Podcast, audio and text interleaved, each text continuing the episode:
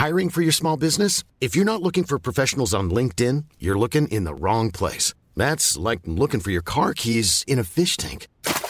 LinkedIn helps you hire professionals you can't find anywhere else, even those who aren't actively searching for a new job but might be open to the perfect role. In a given month, over 70% of LinkedIn users don't even visit other leading job sites. So start looking in the right place. With LinkedIn, you can hire professionals like a professional. Post your free job on linkedin.com/people slash people today.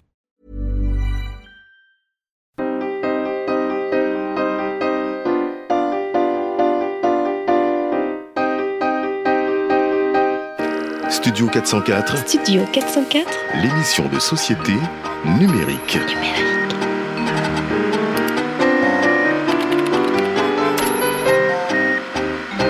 Studio 404, présenté par l'âme UA. Bonjour à tous et bienvenue dans ce numéro de novembre de Studio 404.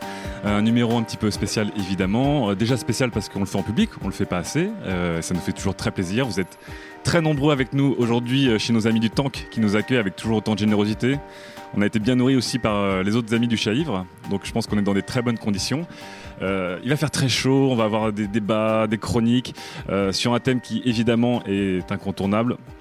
On avait pensé à une émission normale, mais évidemment les événements du 13 novembre nous ont fait tout chambouler. La seule chose qu'on n'a pas changé, c'est qu'on a maintenu la date de cet enregistrement pour discuter, pour bien manger, pour rigoler ensemble, euh, pour continuer à vivre.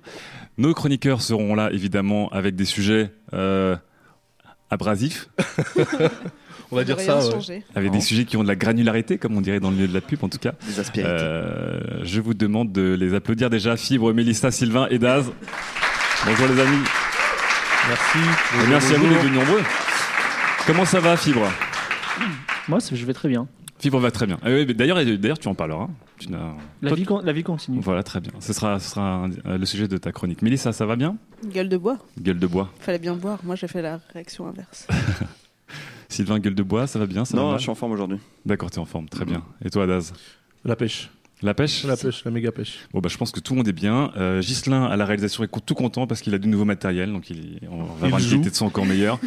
Euh, Il a des Damien câbles du- ouais. rouge. Damien du temps que se repose un petit peu après avoir servi tout le monde en café, euh, euh, en tartare de thon, en burrata, tout ça. Et le public, j'espère que vous êtes chaud.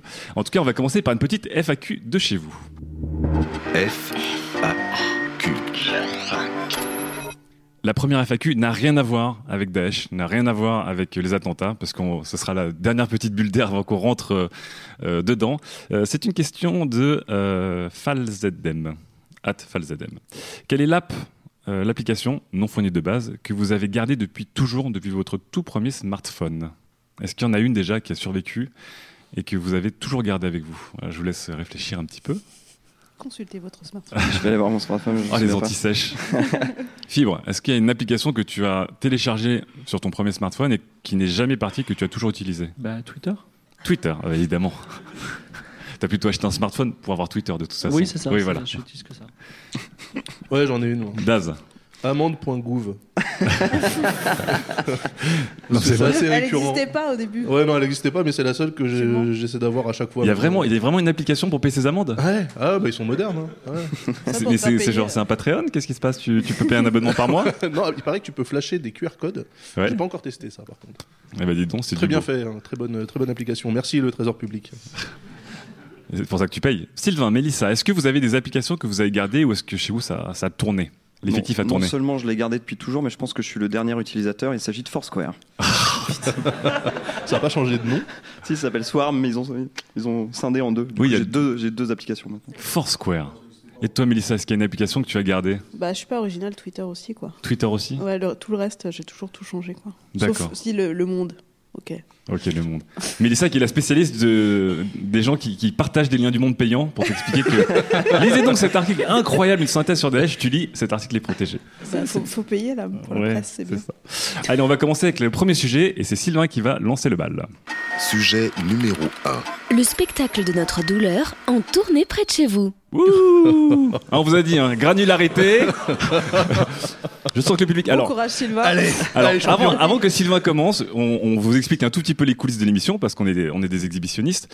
Euh, cette émission, on l'a travaillée euh, depuis quelques jours. On a décidé il y a quelques jours évidemment de changer les thèmes parce que c'était impossible de parler d'autre chose euh, euh, sans que ça ait l'air ou dérisoire ou déplacé. Euh, donc, en tout cas, quoi qu'il arrive, je félicite toute l'équipe de, s'être lancée ch- chacun sur leur thème. Et on a voulu garder notre ton. C'est que encore une fois, euh, sur 404, ça va être très personnel, très subjectif, et euh, on espère que vous aurez euh, de quoi réagir à tout ça. Sylvain, c'est à toi. Sur la société du spectacle, alors. Tout à fait, n'est-ce pas? Ceux qui ont lu Guy Debord reconnaîtront tout à fait ces thèses. J'habite à côté de la rue de la Fontaine-au-Roi, à côté du canal, à côté de la place de la République. Par chance, ce funeste vendredi soir, j'étais dans le 18e.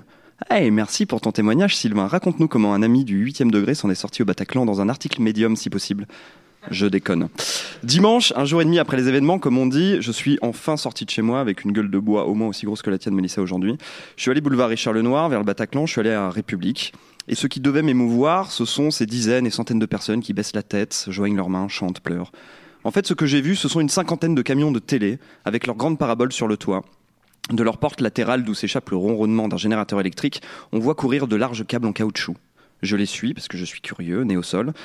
Et quand je relève la tête, c'est pour être ébloui par un projecteur. En contre-jour se dessine la silhouette d'un journaliste étranger, le micro à la main, qui se tient l'oreille. Siamo sulla piazza della Repubblica, seguire degli terroristi a Parigi, era Sergio Tacchini per Rai Uno.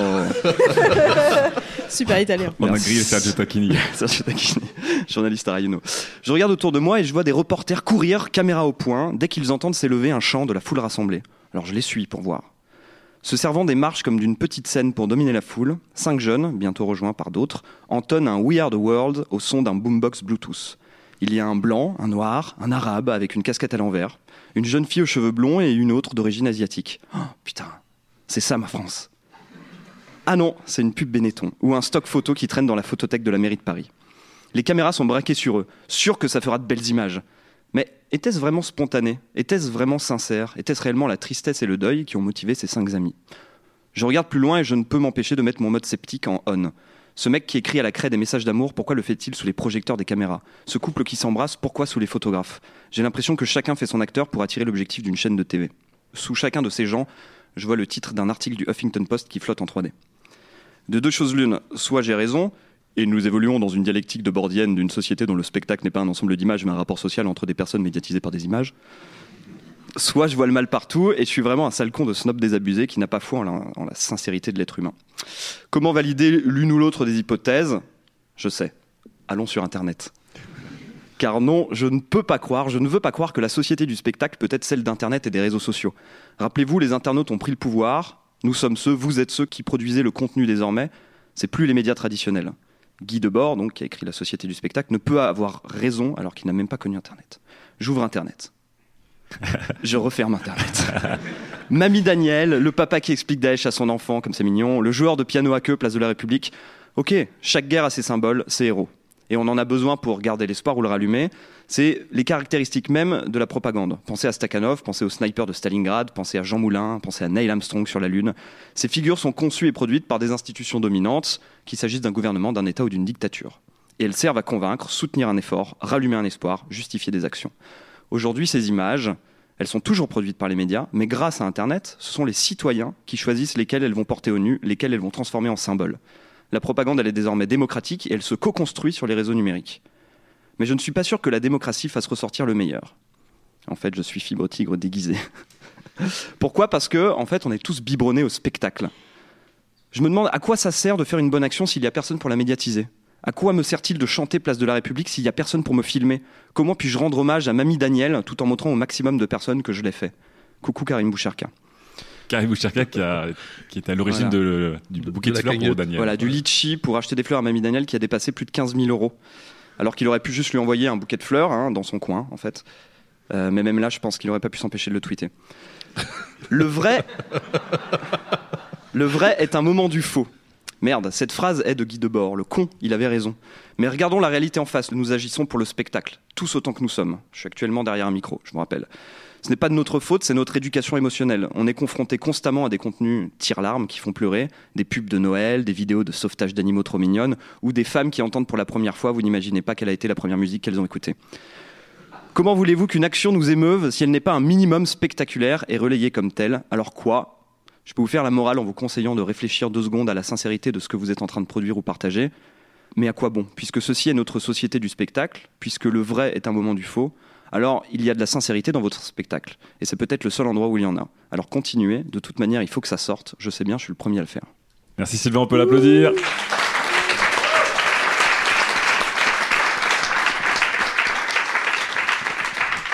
Sylvain, tu dénonces au début, puis ensuite tu embrasses et tu acceptes la société du spectacle et l'éducation du spectacle dans laquelle on est, Ouais, pour résumer. Parce que j'avais peur de me faire lyncher en Ouais, fait. c'est ça. en fait. non, c'est vrai, c'est pas vrai, c'est sincère. Non, non, mais on, on sent, c'est même pas du cynisme, on sent qu'il y a une part d'énervement, mais aussi de réalisme. On est, euh, comme tu dis, euh, calibré et éduqué pour consommer et produire du spectacle, chacun à notre échelle, c'est-à-dire que ce soit en public. Et Internet un petit peu euh, euh, exagéré tous ces phénomènes et exacerbé tous ces phénomènes. On est encore plus émetteur, encore plus récepteur euh, qu'avant dans cette société. Et du coup, c'est encore plus facile de créer du spectacle à notre échelle, alors qu'avant, euh, seuls les médias pouvaient le faire. Aujourd'hui, on peut créer du spectacle chacun dans son coin et créer de l'émotion. Est-ce que vous, vous avez euh, senti un petit peu ça, euh, chers ca- camarades chroniqueurs, ce, ce côté où chacun se met en scène sur des petites choses, hein, ça peut être le petit tweet qui fait rigoler, comme effectivement euh, lancer, des, lancer des opérations de lynchage ou de soutien euh, à ces héros du, du 13 novembre? Est-ce que vous l'avez beaucoup plus vu ces, dernière semaine Euh, Fibre, qui aime bien répondre en premier.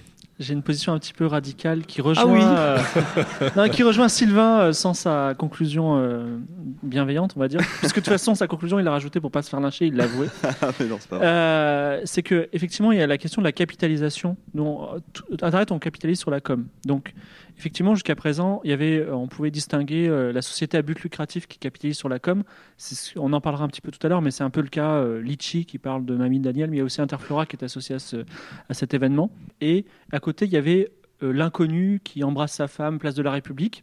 Et dans ce cas-là, on n'est pas à but lucratif, mais on est dans une société moderne où euh, l'image personnelle est une forme de capitalisation. C'est la valeur. Voilà, donc la question, voilà. Et je pense que on peut, euh, on peut quand même tracer la ligne. Elle, a juste, elle s'est juste déplacée, mais la ligne existe entre la capitalisation et la non-capitalisation, c'est-à-dire entre le symbole euh, désintéressé et euh, le symbole intéressé, qui est que effectivement, quand tu es, quand tu restes inconnu, c'est-à-dire que tu le fais devant les caméras, mais que tu es, tu es destiné à disparaître et à ne pas t'en revendiquer.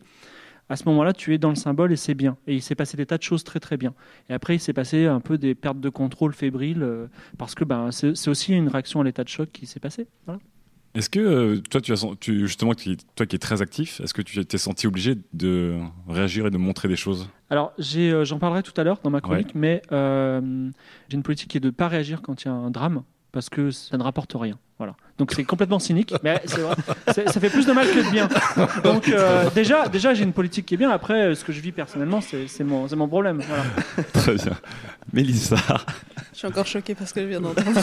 je me disais, il va dire, je ne parle pas parce qu'il faut laisser, genre, les gens, enfin, tu ne tu rapporte puisses dire rien. des infos, des vrais trucs, mais non, non, ça Non, mais rapporte ça, rien. mais ça rapporte rien, pas forcément des dollars. Ça rapporte rien. en- Ça apporte Ça rien au débat. Ça apporte d'accord. rien à l'humanité. Ah, ça apporte rien tout. Ah. mais ça rapporte pas de dollars Mais non c'est plus. pas hein. du tout tu vas, tu tu vas y faire une Sylvain c'est Palais. Mais tout le monde y pense. C'est ça d'y penser. Il faut payer nos impôts pour payer nos, nos policiers dans la rue. Je veux dire, c'est super ça. C'est ça, on en parlera aussi Tu tout à l'heure. tu penses à tes impôts, là, c'est sûr. Mais on en parlera. Tu vois, je vais parler C'est des bien. impôts tout à l'heure et vous verrez. Elle va être sympa cette émission. Mélissa, est-ce que tu, euh, toi donc qui est hum, professionnel Bah, du contenu, puisque tu es journaliste pour de, pour, pour Slate Bah, et du pour coup, moi, je travaillais, je- enfin, j'étais à Istanbul et du coup, je, on, a, on est parti travailler dans notre chambre d'hôtel.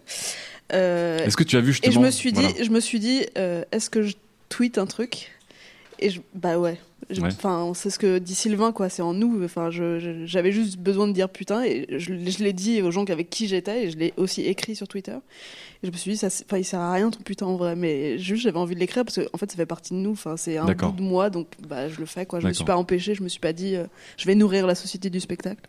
Ouais. Mais là-dessus, tu un rejoins, réflexe, tu, tu rejoins Sylvain sur cette éducation qu'on a quand même à, à s'exprimer, qui a été un peu exacerbée sur. euh, Oui, et en fait, en même temps, moi, tous les trucs médiums, les témoignages, les machins, j'avais envie de les lire aussi, quoi. J'avais besoin Ouais, voilà. de les lire, ça m'a aidé. Enfin, eh ben, j'arrête pas de les ouais. lire, en fait. Même si, oui, enfin, je trouve qu'il y en a peut-être trop. Enfin, je sais pas. Mais ça fait, ça fait partie du choc, ça fait partie de la réaction au choc, et je trouve ça complètement normal, vu qu'on a évolué comme ça, qu'en période de choc, bah, ça soit à décupler. Donc toute cette, toute cette partie de, de témoignages, de, enfin, de mise en scène de soi ou pas euh, volontaire des gens qui ont été publiés dans des journaux, qui ont été sur leur blog, etc. euh, ça, tu as eu besoin de le lire. Ouais. Ouais. Ça fait pas. Enfin, c'est assez cynique de dire de dire ce que Sylvain a dit, mais en vrai, enfin, tu les as lu aussi. T'as as aussi souri devant le petit chinois qui dit genre et les méchants et les fleurs. Il sur- était français. Au, petit journal. Ah, ça va, je suis en voix, je suis désolée. D'origine. Voilà, voilà. Ah putain. Mon Dieu, mon Dieu, mon Dieu, Mélissa. Le petit français. Oui. Enfin bref, on s'est ému, je suis ému, je, je dis des conneries. Daz, Euh, oui, non, bah, à part sniper tes camarades, euh, est-ce que tu as. Vas-y, vas-y. Tu, tu as vu des gens. Est-ce que tu as vu des gens sur Internet euh, Non, mais enfin, c'est une En général, hein, parce euh, qu'on parle, des, on, moi on a reçu des mails, des SMS euh, d'alerte, euh, des, c'était sur Facebook aussi, c'était. euh, Bah, je distingue quand même deux trucs, c'est-à-dire que bon, déjà il y a beaucoup de seum dans ta chronique, ça euh, clairement, euh, on sent quand même le- la frustration. Euh, je partage ce qu'il Ouais. dit sur la, le côté se mettre en scène. Par contre, euh, avoir des, des témoignages de première main sur des gens qui, euh, soit qui étaient là, soit qui connaissent quelqu'un qui y était et qui le raconte, moi je trouve ça super intéressant en fait. Donc toi, euh, Ouais, par, ça- par opposition ouais. au, Comme Mélissa, au tu- couple qui, euh, qui s'embrasse devant les caméras, Ouais. au mec qui, euh, qui écrit un truc à la craie, bon ça c'est un peu, c'est un peu cucul à praline, tu vois. Mais, Ouais. euh, il en faut aussi, donc on va pas, on va pas leur mettre des balayettes parce qu'ils sont en train d'écrire à la craie par terre. ça ferait des belles images à la télé. ça. Le bon low kick du gars. Guy de bord. Non mais voilà, enfin pour moi il faut il faut l'accepter, il faut l'accepter. Après effectivement, un événement comme ça qui euh, a une, une résonance euh, mondiale, c'est obligé que du coup euh, il y ait euh, il y ait un petit peu de mise en scène, de euh, de, de Et- trucs d'opportunistes. avocat, si on s'éloigne un petit peu des caméras, donc de ce qui a été pris par les médias, puis en- ensuite partagé par les réseaux, adopté ou rejeté ou porté au nu, si on parle vraiment sur à l'échelle de, de vos connaissances, des gens que vous, que vous voyez régulièrement sur, sur vos réseaux, par mail, etc., est-ce que vous avez senti chez eux un besoin parfois de ou trouver le petit mot marrant, ou de dire que d'une manière ou d'une autre, ils étaient proches euh, d'une victime ou qui était proche Bien euh, de l'accident Est-ce que vous l'avez vu Évidemment. partout ou c'est quelque chose qui a été... Bah déjà enfin encore, oui. il s'est enfin là pour le coup là où ça s'est passé euh, c'est enfin tous les gens qu'on connaît Oui. euh, habitent dans ce dans ce coin-là, tu habites dans ce coin-là aussi Oui. donc euh, Deux jours avant, on était Daz et moi au petit Cambodge. voilà, pareil, trois points de suspension. on aurait pu mourir voilà. non mais euh, Mais ça me fait penser au tweet de cette meuf qui dit euh, lors des assauts à Saint-Denis, elle tweet un truc du genre oh, Saint-Denis, mais j'y étais il y a deux semaines. ouais. Et là, il y a un mec qui RT qui dit jours, il y a Mais c'est ouf, moi mois. j'ai un pote qui, m'a- qui s'appelle Denis. C'était très marrant. Mais c'était marrant, mais ça racontait quand même une situation.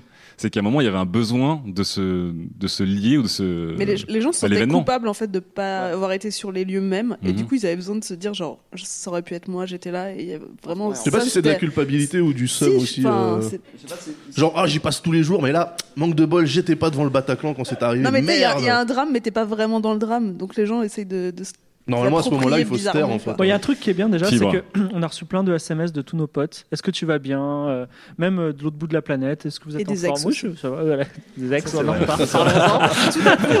Est-ce que tu viens? Parce que moi je suis tout seul ce soir Le boutique call fils de pute ultime. Oui, voilà, ça c'est, enfin, ça, ça a rapproché. Après, euh, ça dépend des milieux professionnels. Moi, je sais que, enfin, j'en parlerai, mais euh, la soirée de vendredi soir, j'ai travaillé avec des gens par mail parce qu'on avait dû travailler en retard. Il y avait les, la catastrophe qui se passait à la télévision et on s'envoyait des petits mails, on signait, on disait j'espère que tu vas bien, mais euh, j'attends ta réponse dans 10 minutes, tu vois. Cordialement. Voilà, c'est ça. C'est un Et, euh, parce que voilà, Ça et hein. il s'est passé des choses, c'est qu'il y a des, euh, par exemple, il y avait des deadlines qui étaient à dimanche soir de, qui, qui ont suivi. Il y a des gens qui étaient en état de choc, qui n'ont pas pu répondre aux deadlines, et des décisions qu'ils n'ont pas pu prendre. Et euh, enfin, Il y a eu des pénalités. non, mais ils ont, ils- non, mais ils ont eu Ah. des, et eux, ils ont, enfin, c'est des, des collègues dans le monde du jeu vidéo, par exemple, il y avait une deadline pour un salon. Ben, il y en a qui ont accepté de faire l'effort de travailler, de faire euh, la vie continue parce que de toute façon dans trois mois on aura ce problème-là, il faut le faire tout de suite. Mais il y en a qui oui, étaient en état de choc et ils ont loupé la deadline. Est-ce que les gens qui ont continué à travailler, ils exprimaient quand même le fait qu'ils étaient, euh, ils étaient Bah, affectés? après c'est difficile parce que dans le mo- monde quand tu travailles tu travailles et quand tu voilà tu enfin tu, tu vas pas commencer à, digresser si tu veux on, on- c'était on, réagit de façon différente aux états Ouais. de choc et euh, Bah, tu, nous en parleras d'ailleurs Voilà, d'ailleurs tout à l'heure. Est-ce que dans le public, il y a des gens qui voudraient réagir à cette euh, euh, de Sylvain et aux réactions qu'on a tous Un eues peu amer. Pour Ouais. écrire des témoignages. Euh, sur le sur le fait qu'on a besoin parfois de consommer, voire de produire à son échelle une forme de une forme de spectacle, même si le mot est, est toujours un petit peu fort. Bonjour. Euh, Est-ce que la, euh, le besoin de s'exprimer ou le besoin de produire quelque chose, vous êtes vu quand on cherche à s'exprimer, euh, empêche la sincérité de ce qu'on cherche à exprimer Alors, Qu'est-ce que c'est que cette question? Non, Si, c'est si, si, intéressant. si, non, mais si, si, si, ouais, J'essaie de la comprendre, j'essaie de la comprendre. Mais si. Non, Si- alors bah, pour, pour résumer, est-ce que le, le fait de devoir t'exprimer euh, peut nuire à la sincérité? C'est juste t'exprimer pour t'exprimer ou est-ce qu'on on exprime quand même quelque chose sincèrement Déjà, ou de pas sincère? Non, mais je pense que Sylvain. justement, vu qu'on est, vu qu'on s'exprime par le spectacle entre guillemets, en fait, c'est sincère à chaque fois. C'est pas euh, toujours seulement intéressé, c'est pas juste pour avoir des RT, juste pour se faire connaître. Ou il y a quand même derrière, euh, à moins d'être le pire fils de pute de la terre, quoi. Mais euh, Ouais. Il y en a. mais il y, en- il y en a, mais euh, mais non, nous à notre échelle, quand on s'exprime, on est sincère, même si on le fait de façon spectaculaire, je pense. Avec des points de suspension Ouais. T'en parleras ça tout à l'heure, Das. Oui, donc sincérité pour vous, vous êtes d'accord? Il y a une, une forme de sincérité, ouais. Dans un premier temps, en tout cas, oui. D'accord, très bien. Fibre, tu les non? Non, oui, j'allais j'allais dire les, trois premières heures. en- Non, mais il y, a eu- il y a eu l'état de choc, et puis t- rapidement, euh, il y a eu une couche de gens qui ont commencé à récupérer, à critiquer. Donc, euh, c'est le- la, la machine s'est rapidement remise en marche. Ce D'accord. qu'on n'a pas eu dans, dans Charlie, mais bon. Très bien. Est-ce que quelqu'un d'autre voudrait poser une question ou intervenir ou réagir? Euh, de manière très cynique, en fait, je me demande si ce genre de ce genre d'événement assez catastrophique, c'est pas du pain béni pour les pour les médias, dans le sens où ça amène euh, ça amène énormément de visibilité sur euh, sur les contenus. Et au-delà, on parlait de sincérité euh, dans, dans tout le contenu qui peut être amené par les, différents individus qu'on va voir qu'on va voir à la télévision, sur Internet. Est-ce que c'est pas simplement une Attention, t'es un glissant. Non, non, Non, tu non, peux je- glisser, tu peux, tu peux drifter. C'est c'est 404. Voilà, hein, tu peux- dri- drift non, non, fond, mais c'est- c'est effectivement très cynique, mais ça amène, ça amène. euh, on était, on était ensemble avec euh, avec Daz vendredi. J'ai vu sur le site de Libération un truc qui m'a vraiment choqué. Donc c'était un article en, en réaction aux, aux attentats et c'est un article assez dramatique. Et au milieu de l'article, il y avait une, une publicité automatique sur laquelle on pouvait voir euh, cette vidéo va vous faire mourir de rire, alors que le ton de l'article lui-même était, euh, Ouais, ça, c'est ouais, était- c'est- était c'est- dramatique. C'est Et- les régies pub. hein. et ça met vraiment, ça met vraiment deux choses en opposition. Donc la recherche des médias de faire du, de faire du clic, de, de faire de la visibilité, et puis d'un autre côté des, des sujets qui sont assez dramatiques. Et euh, voilà, il y y a une opposition entre les deux. Voilà. Bah, Mél- Mélissa, je pense que tu es assez bien placée parce que. Ah bah nous- surtout chez Slate, ouais. Non, Mélissa, t'es bien placée au sens. Daz. C'était punaise. le message constructif de la journée. Il y en aura d'autres. hein. Mais j'en- attends pas moins de toi, figure-toi. Je parlais plutôt de Mélissa qui Non, connaît aussi beaucoup d'autres rédactions. Non, mais donc, après, euh, c'est- vrai que c'est nul parce que c'est le, fonctionne, enfin, c'est le modèle économique de la, de la presse en ligne où t'as Enfin, de la presse tout court ou de la presse en ligne Oui, où t'as de la pub en display et que euh, à ce moment-là, bah, ils ont pas appelé la... ils auraient pu et sûrement ça- certains sites l'ont fait, nous on l'a pas fait. Le logo pour, n'avait pas pour été encore enlever, décidé. pour enlever, euh, pour enlever certaines pubs parce que c'est clair que que ça, ça passe pas quoi. Après euh, dire. euh, Mais est-ce que vous, en tant que journaliste, vous avez une- un impératif aussi de non, enfin, maintenir. non, on sait pas- enfin, si on a eu plus de trafic, c'est parce que les gens cherchaient des infos, voulaient savoir, et on, essayait de faire passer des infos. Et oui, euh, là, on est dans un, moment où les médias ont pas de fric, en tout cas en ligne, et du coup, on produit du contenu pour faire du clic parce que c'est le modèle. Et oui, il y a des dérives, mais donc ça s'est décuplé peut-être ce soir-là. Et ça s'est encore plus vu parce que c'était euh, caricatural, mais enfin c'est comme ça qu'on vit quoi. Et si on si n'avait pas ces pubs là, ben on pourrait pas produire d'infos enfin les gens auraient, auraient pas pu avoir des infos ce soir-là. Enfin c'est un cercle. Elle est bien ta sortie de gueule de bois, Mélissa.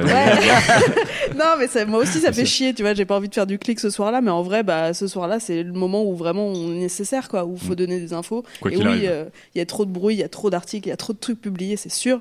Mais si on n'est pas là, bah ouais c'est Ouais. état d'urgence et tout est Il bouclé quoi. il y a beaucoup Bien de sûr, sites Sylvain. qui ont, qui ont coupé la pub en fait, euh, D'accord. mais pas immédiatement parce qu'en fait les journalistes sont plus rapides que les régies publicitaires, heureusement. Ouais. Et, euh, et ouais, il y a beaucoup de sites en France qui ont coupé la pub euh, jusqu'au lundi au moins. Quoi. D'accord. Fibre, tu voulais réagir aussi. Oui, euh, pour dire que, alors c'est peut-être une perception personnelle, mais je trouve que les chaînes télé ont beaucoup mieux réagi, euh, étaient beaucoup plus agréables à regarder euh, hein. pour ce- cet événement, ils étaient beaucoup plus rompus et même plus déontologiques. Je pense notamment à iTélé qui a mis euh, tous les assauts en différé. Ouais. Par rapport euh, au live feed de BFM TV euh, pendant les assauts euh, Charlie, là. Donc là, Donc- par, par rapport à la question du monsieur, tu penses que sur certains médias, une- c'était peut-être moins cynique euh, ou moins plus contrôlé qu'à l'époque de Charlie où Bah maintenant, la- on la est dans, une triste étape où les médias commencent à être rompus au fait Bah, qu'il y ils ait ont des assauts Charlie, euh, Non, mais terroristes surtout, à ils Paris. ont ça, ça au cul, hein, donc euh, Ouais, ils ont appris de Charlie Hebdo. ils se sont ils fait taper sur les doigts, donc euh, forcément ils n'ont pas envie de, de se faire engueuler une deuxième fois parce qu'après ils seront pas contents. Quoi. D'accord. Est-ce qu'on a encore une question? Oui, monsieur? Bonjour. Oui, bonjour. Euh, moi, ce qui m'a personnellement le plus gêné euh, vis-à-vis de ces, euh, cette communication euh, attentat post-attentat, c'est le phénomène de répétition, en fait. C'est-à-dire par rapport à Charlie Hebdo ou à d'autres attentats qui ont eu lieu des années auparavant, c'est euh, justement par le fait que les médias ont peut-être pas eu autant de contenu, désolé de ce cynisme, mais euh, qu'auparavant, ils ont dû avoir deux à trois postes euh, postes contenus type La Mamie, type Jawad, type enfin voilà, et on les a sentis en boucle, on les a ressortis en boucle sur toutes les chaînes. Et je voulais juste avoir votre sentiment sur ça, parce qu'au-delà des chaînes et des grands des masses médias, moi c'est sur l'internet surtout que j'ai vu cette répétition, qu'il y avait il y avait pas lieu de ça auparavant. Enfin j'ai l'impression en tout cas. Est-ce que vous pensez que Bah, c'est étrange parce que moi je pensais justement le contraire. J'avais l'impression que, enfin, sur les médias tradis, je suis d'accord avec toi, mais en même temps, enfin, ils sont eux obligés de relayer que ce qui est officiellement relayable. Donc euh, tant que tant que ça n'a pas été euh, obligé. Ça dépend. Ouais, normalement, tant que ça n'a pas été confirmé, euh, validé par la préfecture de police, ils sont pas supposés donner d'infos.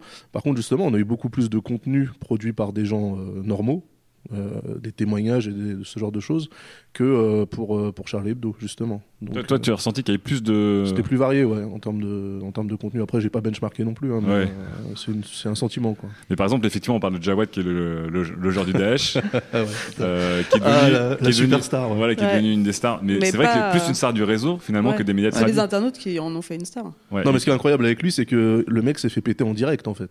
Ouais. C'est-à-dire qu'au moment où il était en C'est incroyable, Avec c'est les flics à côté, quoi. Il s'est fait péter voilà. en direct, c'est-à-dire sans mauvais jeu de mots. Bah, non, oui, ah, pardon. Oui.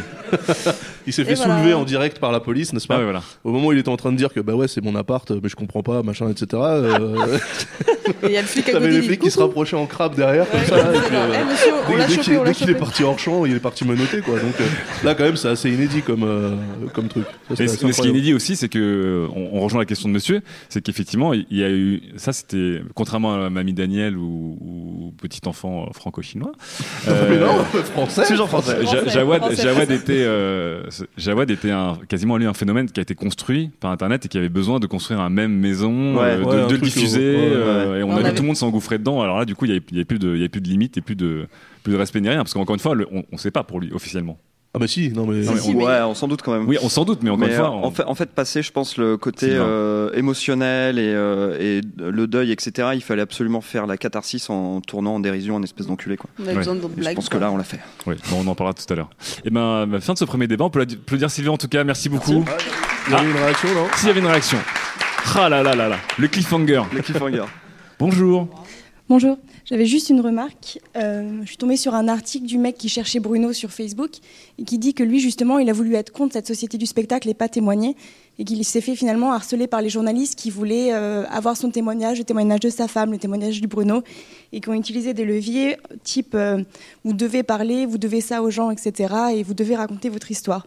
Ah, ils, ont, ils ont utilisé le levier du, quasiment du devoir citoyen. Du devoir citoyen Ouais, ouais. et le levier Ouais, très ouais. émotionnel sur vous avez retrouvé votre femme, euh, ça aurait pu arriver à n'importe qui. Alors ju- juste, pour euh, remettre en, en contexte pour ceux qui ne connaissent pas cette histoire, euh, vous pouvez le redire, mademoiselle, c'est un monsieur qui cherchait son ami? C'est un mec dont la femme était au Bataclan et euh, sa femme était saine et sauve parce qu'un autre mec qui s'appelait Bruno l'a sauvé pendant l'assaut. Ouais. Et donc il a mis un post sur Facebook en disant j'adorerais me- prendre ce mec dans mes bras et le remercier. Et via Facebook, les partages, etc., ils ont pu retrouver la trace du mec et euh, les deux hommes se sont rencontrés. Et euh, après, bah, le mec en question a accepté de faire une seule interview pour raconter son histoire, mais il a dit au départ, moi je voulais pas raconter, je voulais pré- préserver ma vie privée, et qu'il a été en gros obligé de se montrer, obligé de se donner en spectacle. Ouais, les médias étaient super forceurs. euh, Ouais. Mais c'est pas inutile, hein. Euh, Non, mais c'était abusé. Il y a des gens, enfin des, des gens qui connaissaient d'autres gens et euh, qui se sont pris des DM de pas mal de rédactions en disant euh, Vous connaissez un tel Est-ce qu'il y a possibilité de nous donner son numéro de téléphone? On aimerait avoir son témoignage. Enfin, Mais vraiment. euh, euh, autant je suis pas tout à fait d'accord quand les gens se mettent naturellement en avant. Par exemple, s'ils disaient moi je cherche Bruno, il a sauvé Bah, ma femme, blablabla. il- il l'a fait. Autant là, oui, mais il l'a fait à titre personnel. Il a un peu fui les médias. Il a, il a, voilà, il a une démarche tout à fait sincère. C'est la sincérité qui est important. Autant les médias qui, harcèlent et qui nous mettent encore pendant un mois sur une télé en boucle, qui nous parlent ça, c'est très bien. On a vécu notre mini euh, 11 septembre et euh, il faut pas l'oublier. Je veux dire, il faut surtout pas. euh, Non, mais les- tu peux, tu peux avoir des témoignages euh, a posteriori, pas à chaud euh, le jour de, de, de l'événement, tu vois. Ouais, bon après. euh, Ah bah oui. Ouais, mais, mais effectivement, pour, pour aller dans son sens, j'ai clairement eu moi des, des retours de potes ou de connaissances qui se font méga harceler par Ouais. les médias, Ouais. qui sont même prêts, euh, les médias sont prêts à inventer des histoires qui ne se sont pas passées. Genre une, co- Ouais. une copine, enfin une, une ancienne camarade qui a, qui a perdu son petit ami euh, au Bataclan. Et les médias commençaient à dire euh, il l'a sauvé parce qu'il s'est jeté devant les balles pour qu'elle puisse s'enfuir. Et, c'est faux en fait. Et elle, Mhm. elle le dit sur Facebook elle dit mais arrêtez de raconter de la merde, c'est pas passé comme ça. euh, ne souillez pas la mémoire de. Tu vois, enfin, Ouais. ils inventent des histoires pour faire de l'histoire plutôt que du fait en fait. Et est-ce qu'on a vu des gens qui se sont inventés des histoires, mais euh, eux- eux-mêmes tout seuls comme des Ouais, ouais, ouais, ouais, ouais, Ah oui, eu, on, ouais. a, on a Arrache. Arrache Derambrache. Il était mortel lui, mais j'en parle dans Ah oui, la on en chronique. T'en parles, t'en parles dans la chronique, ouais. ouais, il est assez bon lui. Ok, allez, fin de cette première euh, chronique et début de la deuxième FAQ. F, A. Alors, est-ce que Mickaël est dans la salle Il avait une question sur la vérification du contenu. Euh, oui, juste, à- juste après les événements, euh, les bombardements qui ont eu lieu en Syrie, euh, suite aux événements à Paris, on a vu un hashtag sur Twitter qui, disait Pray for Syria. Mhm. Et euh, moi, j'étais sur le, sur le hashtag pour voir ce qui se passait. Et là, en fait, on voyait des photos euh, d'enfants morts, euh, euh, de bâtiments détruits qui visiblement étaient en Syrie. Et du coup, je me suis dit comment, comment, comment quelqu'un qui tombe là-dessus peut vérifier les faits, peut vérifier que c'est. euh, Quelqu'un sur Twitter, on parle d'un Twitter, d'un voilà. classique. Là, on est sur Twitter, hein, Mhm. vraiment sur Twitter. Alors, comment vous faites euh, dans, cette, euh, dans ce grand bouillon de- d'informations, de, fausses alertes, euh, Alors, dans ce climat de paranoïa? Ce qui, Fibre. ce qui est intéressant, communication juste après les attentats de la préfecture de police, qui dit elle-même, première ligne, et il y a plusieurs points à respecter par rapport à la communication sur Internet. Première ligne, euh, ce que vous voyez sur Internet, n'y croyez pas de base. C'est faux de base. Si c'est un tweet comme ça, c'est pas une communication officielle. C'est eux-mêmes qui le disent. Donc, c'est-à-dire qu'il faut plutôt avoir un avis négatif sur la véracité d'un tweet quand on le voit passer, surtout quand il y a euh, euh, des atermoiements, du choc, des choses comme ça. Donc toi, tu, toi, tu suis le, tu suis, on va dire, les consignes classiques qui sont. euh, Bah, Il y y y y a tellement de couches. Déjà, il peut y avoir le mensonge, euh, la mauvaise interprétation. Après, il y a la mise en, mise en scène, mise en spectacle. Après, ça a des milliers de kilomètres. C'est- Il y a vraiment très peu de chance. Et Si, toutefois, si tous les tweets étaient vrais, il n'y aurait pas besoin de journalistes. Donc, euh, c'est justement là qu'ils interviennent. Est-ce que vous vous êtes méfiant ou pas, euh, chers camarades, par rapport à tous les tweets que vous, qui vous interpellent tout de suite sur Ouais. il, y a eu, il y a eu beaucoup d'alertes euh, avérées ou pas avérées. euh, Moi, je, C'est tellement facile de se faire avoir je suis super méfiant. Ouais. Da, super méfiant. Ouais, surtout dans la partie euh, dans la partie relais de l'information. À la limite, moi, je la, je la vois, donc je, reçois l'info. Par contre, je vais pas le relayer euh, si c'est pas euh, quelque chose de de réellement avéré, quoi. Parce que c'est un peu la foire, euh, surtout sur les hashtags justement qui sont spontanément euh, ont popé, etc. tu dis, bah, là, on a des images qui arrivent. C'est, enfin, à quel moment la photo a été prise, on n'a Mm. aucun moyen de le savoir. euh, Enfin, tu vois, c'est donc de base, oui, moi. Méfiance aussi, ouais. Ouais, complètement. Sylvain, soit, tu penses soit- que. soit tu fais le travail de fact-checking toi-même en ayant recoupé des sources et tout, mais bon, c'est pas ton taf. Soit tu fais confiance à des rédactions qui se sont spécialisées dans. Ouais, mais là, on, dans là, ce on- genre là, de on choses. parle de rédaction. Là, qu'est-ce qui se passe Ouais. si c'est un. Bah, il y a eu plein de rédacs qui ont fait, qui Bah, en fait ça ouais, plus il y a- vite que. voilà. Enfin, même, il y a un, il y a un site Mélissa spécial qui fait, que, qui fait que débunker les, les fausses photos et tout ça. Et là, ils ont été beaucoup plus réactifs euh, parce qu'il y a vraiment eu beaucoup d'images qui ont circulé. Après, les images de la Syrie, euh, il y en a beaucoup depuis des mois. C'est aussi l'État islamique qui envoie ces photos pour dire euh, Mhm. voyez ce qui se passe en Syrie, venez nous aider à combattre. Mais là, euh, je crois que le soir même, au bout de deux heures, il y avait des fausses images de rassemblement à Paris, alors Ouais. qu'il n'y avait pas de rassemblement. C'était des photos qui avaient été prises euh, genre six mois avant. Et, enfin, Le- et, le euh, du coup, il y a des outils. aussi à Calais. Non, mais, ouais, Ouais. du coup, il y a des, il y a, maintenant, il y a vraiment des outils. euh, on en parlera sur, pour juste analyser les images et voir que. Sinon, il faut juste la regarder dans Google Images et, Fibre pour finir. voir que ça fait Ouais. six mois. quoi. J'ai une mini anecdote amusante. Ma sœur hier m'appelle en panique en disant J'ai vu un article sur internet, les Anonymous prévoient une attaque demain à Paris. Alors j'ai dit Vas-y, envoie-moi l'article. Donc l'article c'était partage sur Facebook via citation des mignons. Citation des millions. Et donc, et donc, donc, il y avait euh, un article avec une tête d'Anonymous et genre un grand journal russe dit qu'il va y avoir une attaque sur Paris via les Anonymous. On clique sur l'article et en fait l'article disait l'inverse, c'est-à-dire le journal russe dit je ne suis pas au courant. Voilà. Donc, Ouais. voilà. Donc, Donc, le mais les gens ne lisent que les titres. c'est n'importe quoi. Mais donc entre ça et le fait qu'on on a vu que des chaînes de téléinfo et des sites euh, avaient mieux contrôlé, euh, étaient, avaient, avaient été euh, plus euh, plus pudiques et, euh, et plus réfléchis sur ce qu'ils avaient partagé. On, on en avait un peu parlé à l'époque de Charlie, mais on se retrouve quand même à un moment où on a un retour de l'autorité un peu des médias euh, classiques par rapport à Internet.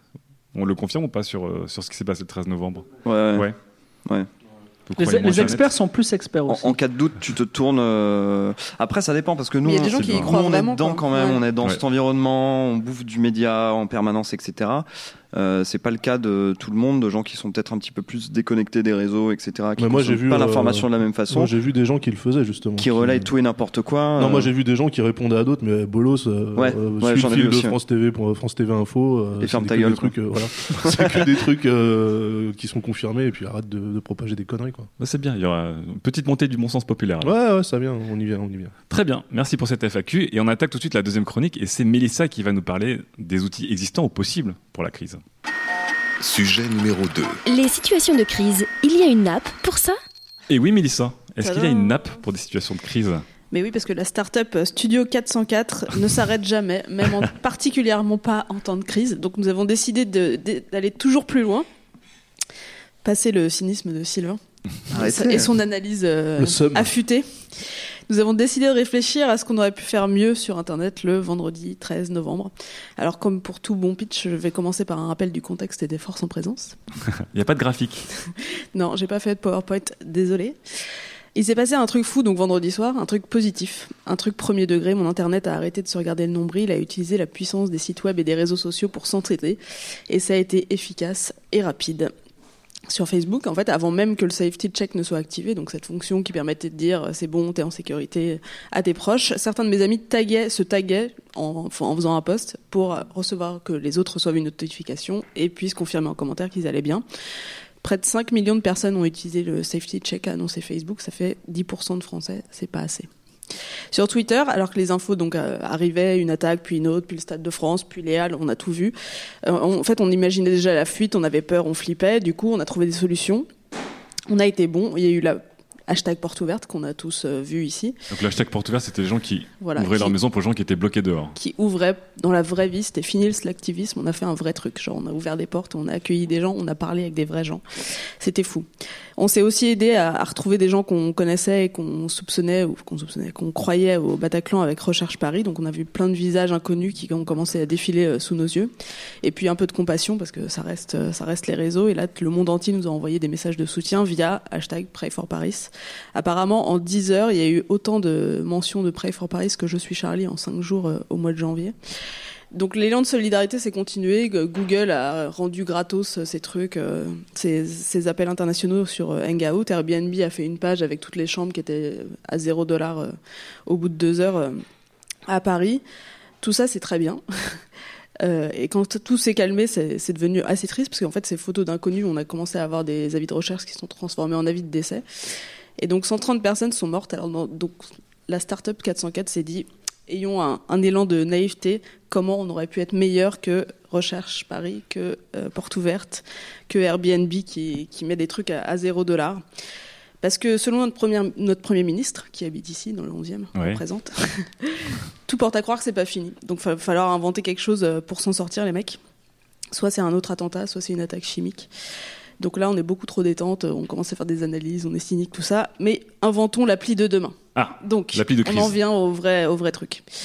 Euh, donc, ce sera un truc mondial, pas seulement euh, français, hein, parce que sinon. euh, Donc euh, Da, ça pourrait pas s'appeler Criséo. Tu vois. C'est dommage. Attendez, Euh, attendez, je vais faire des blagues là-dessus. laissez le temps aux blagues. Là, on est en mode start-up, euh, je fais mon pitch. Donc, bien sûr, on intègre le safety check de Facebook. On rajoute le Fire Chat qu'on a utilisé pendant Charlie Hebdo parce que c'était saturé pour euh, échanger, pour voir. euh, parce que le réseau était saturé autour du Bataclan dans le 11e. On, on rappelle euh, que le FareChat, soir, c'est un, c'est un messenger qui n'a pas besoin de réseau Voilà. pour fonctionner et qui a été aussi be- beaucoup utilisé en Asie pendant les crises en Asie. Exactement. Euh, une liste des hôpitaux qui ont besoin de sang parce que ça a été le bordel. Il y a eu des messages en disant on a besoin de sang. En fait, non, arrêtez de venir. Il y a trop de monde. On en a besoin là, mais pas là, mais pas là. Donc en fait, vous auriez, on aurait une page où on aurait laissé notre groupe sanguin en disant et, et du coup les gens, les hôpitaux pourraient nous appeler directement. Un outil qui débunk en temps réel toutes les fausses photos et toutes les fausses rumeurs pour arrêter de prendre du temps et de l'espace médiatique sur euh, partager cette Pour photo, revenir machin. de- de voilà, exactement un compteur officiel de victimes et des blessés parce qu'il y a eu aussi, euh, enfin ça partait dans tous les sens et là au moins tu peux te dire bon ok il y a ça qui est vrai, il y a ça qui est pas vrai. En fait tout ça c'était, on était dans la confusion totale et une appli pourrait juste nous permettre d'arrêter de perdre du temps. Après, il y a aussi forcément les conseils donnés par les autorités, où aller, ce qu'il faut pas faire, parce qu'il y a plein de gens qui restaient là où il fallait que la police travaille, quoi, par exemple. Et tout ça serait donc mis à jour en temps réel, malgré un réseau saturé. Il y aura un espèce de deal avec les, les FAI pour que tout puisse passer euh, en priorité quand tu es logué sur cette, euh, sur cette appli. Alors après, je me suis dit, est-ce qu'on va aller plus loin et pouvoir monitorer les opérations de police en temps réel? Mais là, on comprend bien que ça donnerait les mauvaises informations aux mauvaises personnes. Moi, ce que j'ai trouvé le plus efficace, en fait, c'était les conférences de, presse de François Molins, le procureur de la République, Ouais. qui donnait les vraies infos sur ce qui s'était passé, quoi. C'était pas les politiques, c'était lui. Le mec, c'était François Molins. Donc, faudrait un espèce de fil dans l'appli avec juste François Molins. François ça. Molins, votre CM. Avec sa petite tête et une petite bulle comme ça. Alors, si on faisait partie de la French Tech, on appellerait ça Urgeo. Ah, Urgéo. Voilà. Qu'est-ce que c'est le- Parce que figurez-vous, il y a quand même des connards qui ont parlé d'ubérisation de la lutte antiterroriste Ah, après ce, après, après ce- Ubérisation de la lutte antiterroriste. ouais. Bah oui, il faut tout optimiser. Ouais. Donc c'est un peu ce que je fais en pitchant ça, mais mais eux euh, avaient un- vraiment un pitch premier degré quoi. Euh, chez Cut 104, comme on n'est pas on n'est pas dans la French Tech, on est dans la, dans la French Tech euh, deuxième degré. euh, on va appeler ça crise. Crise. Simplicité, efficacité. Ouais, C'est un peu le enfin, crise. Crise. Crise. Point. Ouais. Mais K-R-E-E-Z. Parce que, parce que sinon, on peut pas, on peut pas aller à 6XW pour, pour en parler. Ouais, mais rappelons ici que personne n'utilise Snapchat. Il faut quoi arrêter de faire croire qu'on est jeune. Enfin bref. Donc Monsieur Hollande, Monsieur Valls, euh, si vous voulez, on peut s'appeler lundi pour en discuter et que vous nous donniez votre input. Dernière chose, et beaucoup plus émo, beaucoup plus relou. Je ne parle volontairement pas de ce que les potentiels euh, otages auraient pu faire avec une appli, parce que la première chose à faire si vous étiez au Bataclan le 13 novembre, c'était d'éteindre votre portable pour éviter qu'il sonne, qu'il s'allume ou vous fassiez repérer par des terroristes armés jusqu'aux dents. Je ne vois rien à inventer pour améliorer ça. Il fallait juste jeter ton portable dans un coin. Et c'est ça le plus con. Après, il reste toujours les puces RFID qu'on pourrait se mettre dans Ouais. le poignet pour les activer en disant bah ouais j'y suis. Un petit, un petit statut comme le, le Nike Run. Hey Où t'as rien besoin de faire et on sait, mais c'est aller plus loin encore dans, Ouais. Dans notre société ultra surveillée. Ça sera plus tard, ça. Merci Mélissa, on peut l'applaudir en tout cas.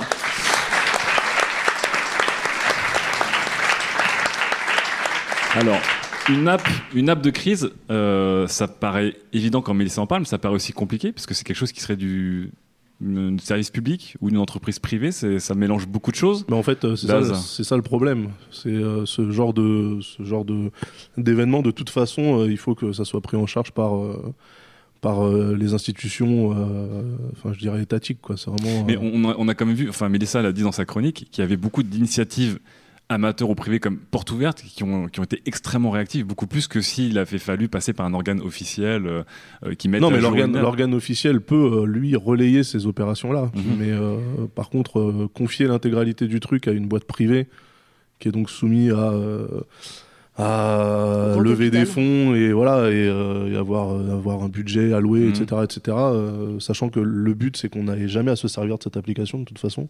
Ouais.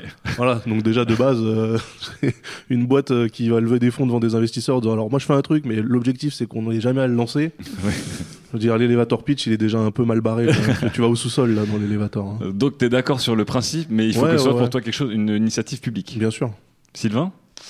Ouais, d'accord. En avec- France, d'accord- avec Daz, mais euh, si c'est une initiative publique, bah, ça va ressembler à, À Amende.gouv. à impôt.gouv.fr ou à amende.gouv. Amende.gouv est super bien fait. Bah voilà, ok, ok, ok. C'est possible. Super bien fait. Mais est-ce que euh, justement, est-ce qu'on aura la, la réactivité nécessaire euh, en cas de crise pour lancer le truc, le mettre à jour? Est-ce que euh, Non, mais après, il faut qu'il y ait une collaboration de tous les services. Tu vois. Là, il y a un mais est-ce qu'il faut de la collaboration avec les gens? Parce que Porte Ouverte, c'est les gens qui l'ont lancé, par exemple. Ouais. Est-ce que dans cette Mais- mais- application, mais- mais on peut aussi. euh, Mais ce que Mélissa disait, c'est qu'effectivement, on commence à avoir un portrait robot de l'ensemble des services qu'on peut offrir en situation de crise, qui est se retrouver, s'aider, euh, aider les hôpitaux, euh, donner la bonne information. Est-ce qu'on commence pas aussi à avoir, comme des fibres aussi, malheureusement, une certaine expérience des situations de crise et qu'on commence justement à se dire, OK, il y a des services qui reviennent maintenant, qui sont importants, qui ont marché ou qui n'ont pas marché? Ou est-ce que justement c'est compliqué de penser une application parce qu'on ne saura jamais à quoi ressemblera Si, parce que tu aurais une espèce de, de team de crise qui dirait genre, bah voilà, on, a vu porte ouverte, on, on intègre le truc à l'appli direct. Et... Mhm. Avec des hashtags pré préparés pré... Non, pas forcément, parce que si je- là la force du truc c'est que c'était complètement euh, Spontané. spontané, que Ouais. ça, ça a pris tout de suite. euh, Ça, faut, faut l'intégrer a posteriori. Il faut peut-être pas faire des trucs qui vont pas marcher, parce que mine de rien, faut que ça soit euh, relais, enfin viral et que ça prenne seul aussi. Voilà. C'est tout le truc de la viralité. Fibre, qu'est-ce que tu penses d'une application? Est-ce qu'on pourrait penser une application de crise? Alors, ça rapporte ou pas? Réponse en trois points. Premier point, je suis toujours. euh, Premier point, euh, je suis pas d'accord avec Daz parce que il y a une euh, contre-exemple. Il y a eu euh, un pompier qui a fait une application pour les gens qui se sentent mal, qui font des malaises ou qui des crises dans les aéroports. D'accord. Et donc, euh, c'est sur iPad, c'est uniquement pour les, f- les, les gens, les professionnels de, des aéroports. Et ce qui est intéressant, c'est que euh, a un japonais en train de faire une crise d'épilepsie, ben, tu peux lui poser des questions en japonais. Enfin, tu poses tes questions et l'iPad, il parle en japonais, tu vois. Donc, Ah, euh, c'est- c'est- Le mec te et- répond au milieu de sa crise d'épilepsie. C'était un exemple. euh, Ok. Ok. Ok, en tout Arrête cas, de ta- arrête de taquiner. Aller à l'hôpital, c'est une bonne idée, non en, en tout cas, la- l'application Oui. euh, fonctionne. elle a- voilà. Et, Je vais pas appeler les secours parce que j'ai une application. Alors, monsieur, s'il vous plaît. Non.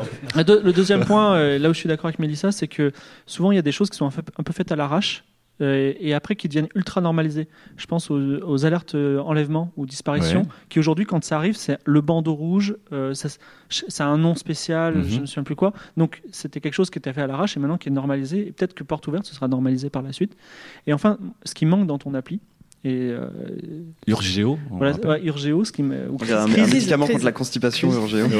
c'est que c'est que quand tu es en panique, tu peux pas quand tu es dans une situation de panique, tu peux tu peux pas rien faire sinon appuyer sur un gros bouton rouge. Donc moi j'aimerais bien qu'il y ait un gros bouton rouge. Non, mais là, c'est- une appli pour les gens qui sont autour, tu vois. Ouais, mais, les- D'accord. mais moi j'aimerais bien. Enfin, tu vois, Ah, tu vois, c'est pour les victimes, quoi. à, à la fin, t'as Ouais. dit, moi je suis dans le Bataclan, qu'est-ce qu'il faut faire? Bah, T'appuies sur ce bouton rouge. Bah, Déjà, euh, ça, ça. oui, mais ça, veut dire que ton portable. active il est- ton safety check. mais ça, ça périscope Ça euh, ce qui est en train de se passer. Ah bah, super. bah ouais, mais qu'est-ce qu'il y a? Au moins les mecs, on, connaît leur tête, tu vois, dans le pire des cas. Ouais, en tout cas, je sais pas ce que ça fait, mais ouais, ça envoie des alertes. Non, mais j'y intéressant. je me suis dit, ouais, le bouton rouge, en fait, ton truc, il est allumé, quoi. Donc, Je sais t'as pas si vous êtes tes au courant, qui mais- t'appellent, quoi. Mais Et euh, donc, tu te fais repérer. Ou ton truc est allumé, et du coup, t'as de la lumière, et le mec, il te voit, quoi. C'est. il y a une. euh, il y a Et une- non, parce que tu peux utiliser Kimed. Ah, n'est-ce pas? N'est-ce pas? Excusez-moi. Dans la prochaine version de Ouais, iOS, quand vous faites un swipe du mauvais côté, il se, il se lock et il efface tout. Vous voyez ce que je veux dire? Ah bah, Ouais, c'est pour, violent comme pour, le, pour le déswiper. Non, c'est Je- je c'est pense pas à des gens possible. qui ont Si, des- c'est vrai, des- ça a C'est été- pas ça- ça a possible. été- c'est dans le prochain iOS. Bah, de- vérifie, Oui, mais attends, un swipe et tu supprimes tout le contenu de ton truc, là Eh ben, non, un swipe du mauvais côté. C'est-à-dire que justement, t'es en panique. Non, mais Fibre, pense, panique. pense aux gens qui au hasard ont une gueule de bois aujourd'hui, par exemple. Oh putain, mais c'est quoi le tu mauvais fais un- côté Tu fais un swipe bizarroïde, tu vois, comme ça. T'es en panique, tu le fais. Et t'as plus rien à penser d'autre, tu penses à plus rien d'autre, et voilà, et après tu laisses faire, tu t'enfuis, peu importe. Et C'est moins, c'est vachement dangereux, genre pour ma grand-mère, ça. Pourquoi Ouais. Bah, parce qu'elle va swiper du mauvais côté une fois sur deux. Eh ben, les flics, elle aura de la compagnie. les flics vont débarquer tout le temps. Non, mais un, un swipe bizarroïde, de- de- tu vois. euh, Non, mais toi, toi, toi, tu veux, tu veux pas que ce soit une appli, tu veux qu'il y ait un geste d'urgence sur les, Mais- sur les Ouais, appareils. moi ça m'est arrivé c'est d'être devant intéressant. des gens qui paniquent, enfin en état de panique totale dans une situation euh, incroyable et je ne peux rien faire, je peux même pas penser, tu vois, je peux même pas faire un hashtag. Je veux dire, c'est c'est inimaginable. Non, mais au-delà, au-delà des blagues et des, et de- et des changements de sujet, c'est intéressant. Euh, Mélissa disait effectivement, pour les gens qui veulent aider, qui sont autour de la crise, qui sont témoins, qui veulent aider, il y a, on peut avoir une app pour ça. Pour les gens qui sont pris dans la crise, c'est beaucoup plus complexe. Et Fibre disait, voilà, est-ce que euh, d'un point de vue ergonomique, il serait un gros bouton pour déclencher une alerte, pour dire je, je suis, euh, je suis pris à tel lieu, euh, etc., etc. Est-ce qu'il y a quelque chose à faire ou est-ce que c'est, Ouais, complexe? Enfin, Il faut y penser Il parce y a que même pas besoin de dire tel lieu Non, mais puisque tu es euh, géolocalisé. Oui, Faut non, trouver autre mais- chose que ton portable, parce qu'encore une fois, il est allumé, quoi. Un objet métable. un objet Une métable. puce, quoi. Alors, on, rappelle, on rappelle que les puces RFID sont utilisées par des gens fortunés pour euh, pucer leurs enfants contre les kidnappings aujourd'hui. Ça existe. Donc on peut. J'ai du mal à comprendre peur, comment quoi. ça fonctionne en fait. bah, ils ont une puce dans le bras et euh, s'ils sont enlevés, on peut géolocaliser les enfants. Ils ont une puce RFID Donc c'est pas le du. RFID. Si. Le RFID c'est le portique qui donne le courant nécessaire à la puce pour s'activer. Ah, je sais Techniquement, c'est. il a Bah raison. excusez-moi d'être Techniquement, technique. il a raison. Ah bah oui. euh, donc Dans euh, l'appli de Mélissa, je vois un petit souci quand même, c'est Ouais. que euh, si on a une appli certifiée avec que des infos certifiées dessus, ça devient la source d'information numéro un et unique de ce genre d'événement. Mhm. Comment tu gagnes ta vie En tant pas journaliste. gagner ma vie, en tant que journaliste. Il y a un fil d'infos certifié, euh, tous les gens lisent plus que ça, ils vont plus lire Slate, tu vois. Non, non, mais moi, Non, mais je ils mets liront un toujours fil les d'infos, mais juste les témoignages, infos euh, officielles. oui. Le, le témoignage médium, tu l'auras pas sur cette L'intérêt, c'est d'avoir sur une application toutes les infos nécessaires et Ouais. officielles. Tu Pas peux que faire confiance trop à non Slate plus, pour avoir de la titraille qui attire. Ah putain. Deuxième fois. Et des ou comptes, pas Au bout de trois, tu m'offres des chronique, chips. Est-ce que dans le public, il y a des gens qui, qui ont trouvé cette idée bonne, qui ont des choses qu'ils voudraient apporter ou, Ou qui ont vous eu- avez des ou qui ont une améliorations. expérience Ah, monsieur, alors. hop, Urgéo. hein. Ensemble, on va pouvoir la déposer. euh, Alors juste avant de passer le micro à demain. monsieur, j'ai vu passer dans mon fil Instagram une pub pour une application qui s'appelle Hooky, Oui, qui était une sorte de Airbnb de la crise. Les mecs, les mecs sont très réactifs. Bonjour monsieur. Bonjour. Alors, je trouve que c'est une très bonne idée. Pour, euh, ne serait-ce que pour le, le flux d'informations, ça me rappelle un peu le flux AFP, qui est un petit peu la source canonique d'informations. euh. Euh, en revanche, je plus au cas de gens qui se trouvent euh, vraiment sur les lieux euh, d'un drame.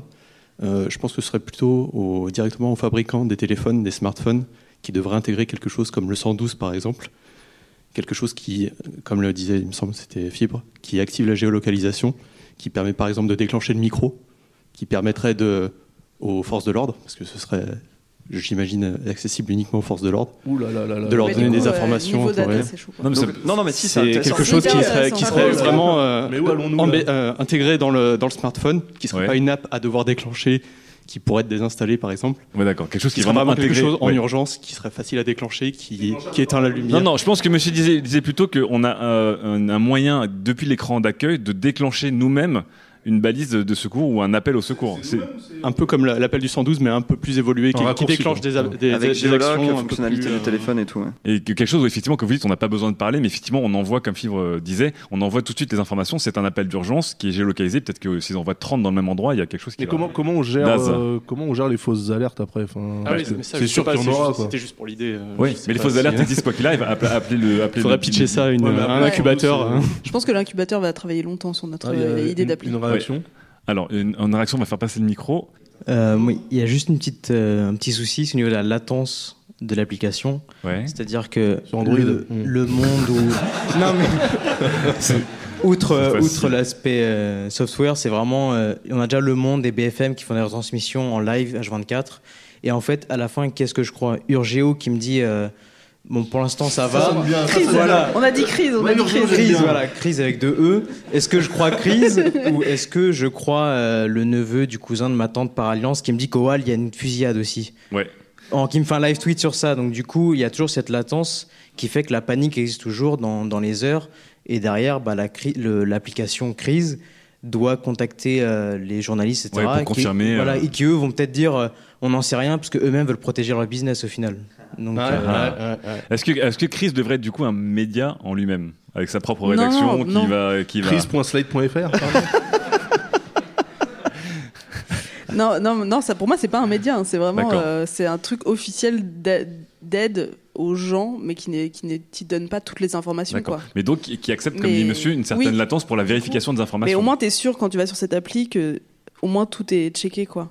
Et Ouais. oui, ça n'enlève pas la panique parce qu'il continue à y avoir tout le reste, mais tu te dis bon, ok, ça. Donc t'es au Bataclan, tu lances le truc en disant c'est la merde, et là t'as le truc qui te répond attendez, nous confirmons avec. euh, Mais c'est pas pour les victimes, bordel. Ah oui, pour c'est les vrai, gens c'est vrai, c'est vrai, c'est pour les gens qui essayent de savoir ce qui se passe. Mais encore une fois, on est, on dans le, une application, enfin une information officielle doit euh, forcément être plus lente puisqu'elle demande plus de travail, enfin Ouais. plus de vérification. Plus de Donc, c'est un- choix. Enfin, s'ils mettent vraiment, s'ils investissaient vraiment, je pense que le truc pourrait être au taquet parce que, enfin, si t'as Oui, est-ce que ça, l'État, les Ok. institutions. est-ce Ok. est-ce que est-ce Un que espèce- Mais après, le, le pro- le vrai problème, Les c'est la collaboration de tout ça, des entreprises privées, de toutes les institutions, de la police, de la justice, de, des, des politiques. faudrait enfin, tu enlever, vois, en fait, des, le- des hôpitaux, enfin, tu l'entrepreneuriat vois, c'est genre. euh, c'est une gigantesque euh, pompe Ouais. à API, mais. Non mais il faudrait, il faudrait empêcher les gens de créer des entreprises privées. Ok, belle, conclusion. Un, débat un fibre, fibre versus DAS. On va tuer le capitalisme, ok. Est-ce qu'on a une autre question ou pas par rapport à ces situations de crise ou les apps ou des choses que vous aimeriez voir? Oui, monsieur. Oui. Oh, bonjour. Euh, moi, par rapport à Criseo, euh, Criseo, ouais. on va C'est se- pas mal, c'est il, pas mal. il faut qu'on se décide. C'est Criseo, c'est Urgio, c'est C'est crise. très bien, c'est très bien Criseo. Criseo, c'est bien, ouais. Ça fait un en fait, ce qui, me- pardon. ce qui me pose souci, c'est que, enfin, il faudrait que tout un chacun le télécharge Ouais. et aussi que, enfin, tout le monde sache Auto-download. l'utiliser. Ouais, voilà, enfin, un auto-download. Comme l'album de YouTube. Faudrait que tout le monde, En mode forceur, bah ouais, non, mais c'est ça qu'il faut. faudrait que tout le monde le télécharge. Forcéo. Ce serait pas forcément instantané de vouloir utiliser Criseo parce que, comme on l'a vu euh, vendredi dernier, en général, les gens ont tendance à aller sur Facebook plus rapidement, Twitter. Donc, est-ce qu'il faudrait pas Désinstaller Facebook et Twitter en même temps. Pourquoi pas Mais euh, que les gens euh, enfin, intègrent ça et que ce soit un réflexe. Alors, ça ça n'est pas un en, vrai, en, et en pour- réalité. pourquoi pas une- quelque chose qui est intégré justement, qui, a- Non, intègre Facebook sur, et Twitter, euh, par exemple Ouais, et quand t'arriverais sur Facebook ou Twitter, t'aurais le truc, euh, tu sais, comme même quand, quand t'es sur mobile et qu'on te dit euh, télécharger l'appli, bah là ça te dirait euh, aller sur Criseo quoi. D'accord. Criseo, putain, ça y est, je pense Ouais. que c'est validé. Ouais, Criseo, c'est bien. Putain, c'est moche. Non mais alors le- la question monsieur Oui. est importante effectivement parce qu'on on est dans des startups, dans le growth hacking, mais comment faire pour que justement ce soit le réflexe de tous déjà quantitativement ce truc-là. de Ouais, télécharger là- cette application là, et de pas deux, que ce soit la seule application de référence. Je sais pas vous, mais comme tu veux direct savoir, tu te dis euh, où est-ce que je peux avoir toutes les infos. Tout le monde cherchait partout et là, du coup, tu sais aurait un moins il y a l'endroit quoi. D'accord. C'est Parce que tu- c'est toi qui cherches quoi. Autant Facebook et Twitter, ça s'est imposé parce que ça nous rend un service.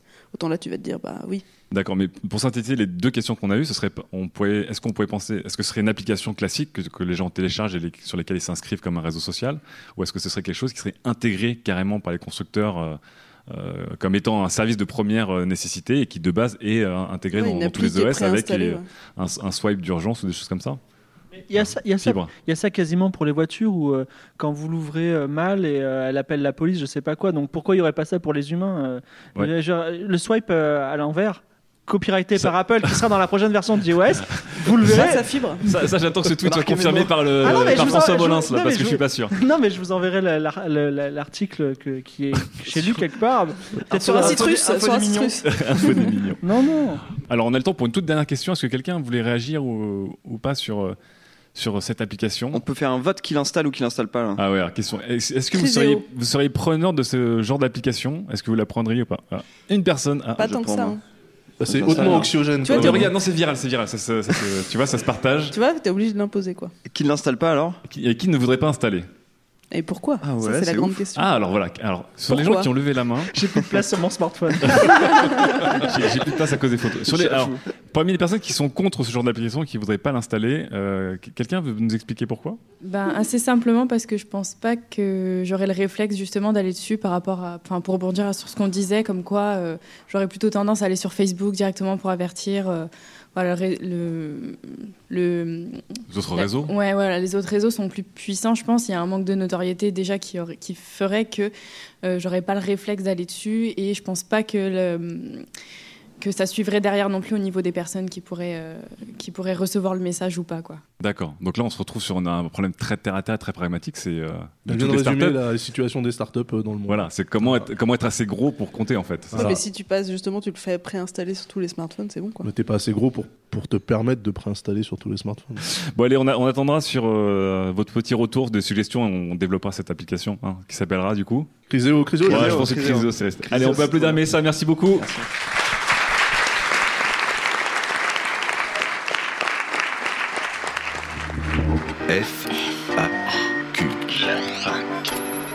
Allez, début de la deuxième mi-temps, tout le monde est en forme. Une FAQ de Guillaume qui me demande, c'est le HP Spectre en mode tente.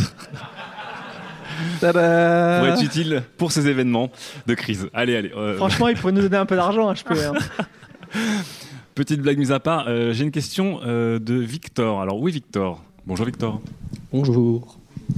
Euh, J'avais une question pas très joyeuse, mais euh, je voulais juste savoir euh, que deviennent les comptes, euh, nos comptes sociaux quand on meurt, en fait. Ah, ah. C'est En une effet. bonne question de reprise d'émission. non, mais ça- Totalement dans la thématique. c'est important parce qu'il y, a eu- il y a eu pas mal de débats, de discussions là-dessus sur euh, justement le que deviennent les, les comptes euh, des réseaux quand le- les gens malheureusement décèdent. Qu'est-ce qui se passe? Est-ce qu'ils sont transmis à quelqu'un? Est-ce qu'ils sont supprimés? Il y a des familles qui les Ou que récupèrent. devrait-on faire d'ailleurs? Ou que devrait-on faire s'il n'y a pas de, il y a pas de loi de règle Euh, Fibre. Alors, euh, j'ai presque fait une chronique là-dessus tout à l'heure. Ouais. Pas- It is, Mais, hein. j'espère qu'on en fera une euh, dans un futur euh, sur D'accord. 404 sur le deuil numérique, le, le vrai. C'est-à-dire quelqu'un, un proche meurt, qu'est-ce qui se passe? Techniquement, Google, il, il détecte quand vous avez plus de 3 mois d'inactivité sur votre compte euh, Gmail et Google en général. Et dans ce cas-là, vous avez, à partir de ce moment-là, vous avez la possibilité de, re- de reprendre ce compte. Si vous êtes un proche parent, alors moi je connais pas les démarches, je ferai la chronique un Ouais. jour peut-être. Et puis pour Twitter, parce que je l'ai fait pour Studio 404.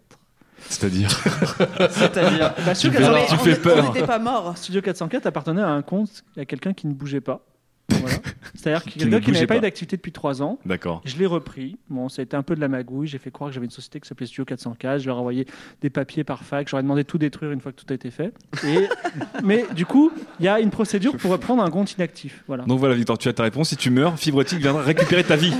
Non, mais il y a- euh, en tout cas, sur Facebook, Twitter et euh, Google, ce sont des procédures qui sont euh, identifiées et qui existent. Qu'est-ce qu'on devrait faire à votre avis euh, si quelqu'un meurt Est-ce qu'on devrait laisser le compte tel qu'il est? On, on Bah. voit souvent que le dernier poste devient une sorte de, de, de- de pierre tombale où Ouais, les gens viennent déposer des fleurs le ou des mausolée, commentaires. Même le wall, le, le- le wall en général, les gens postent des messages, des photos, des choses comme ça. J'ai- beaucoup vu ça. Ça devient vraiment effectivement le Et le truc du l'endroit de recueillement de cette personne. Ça devient sa tombe numérique. Quoi. Le type qui avait D'accord. répondu justement. euh, Daz.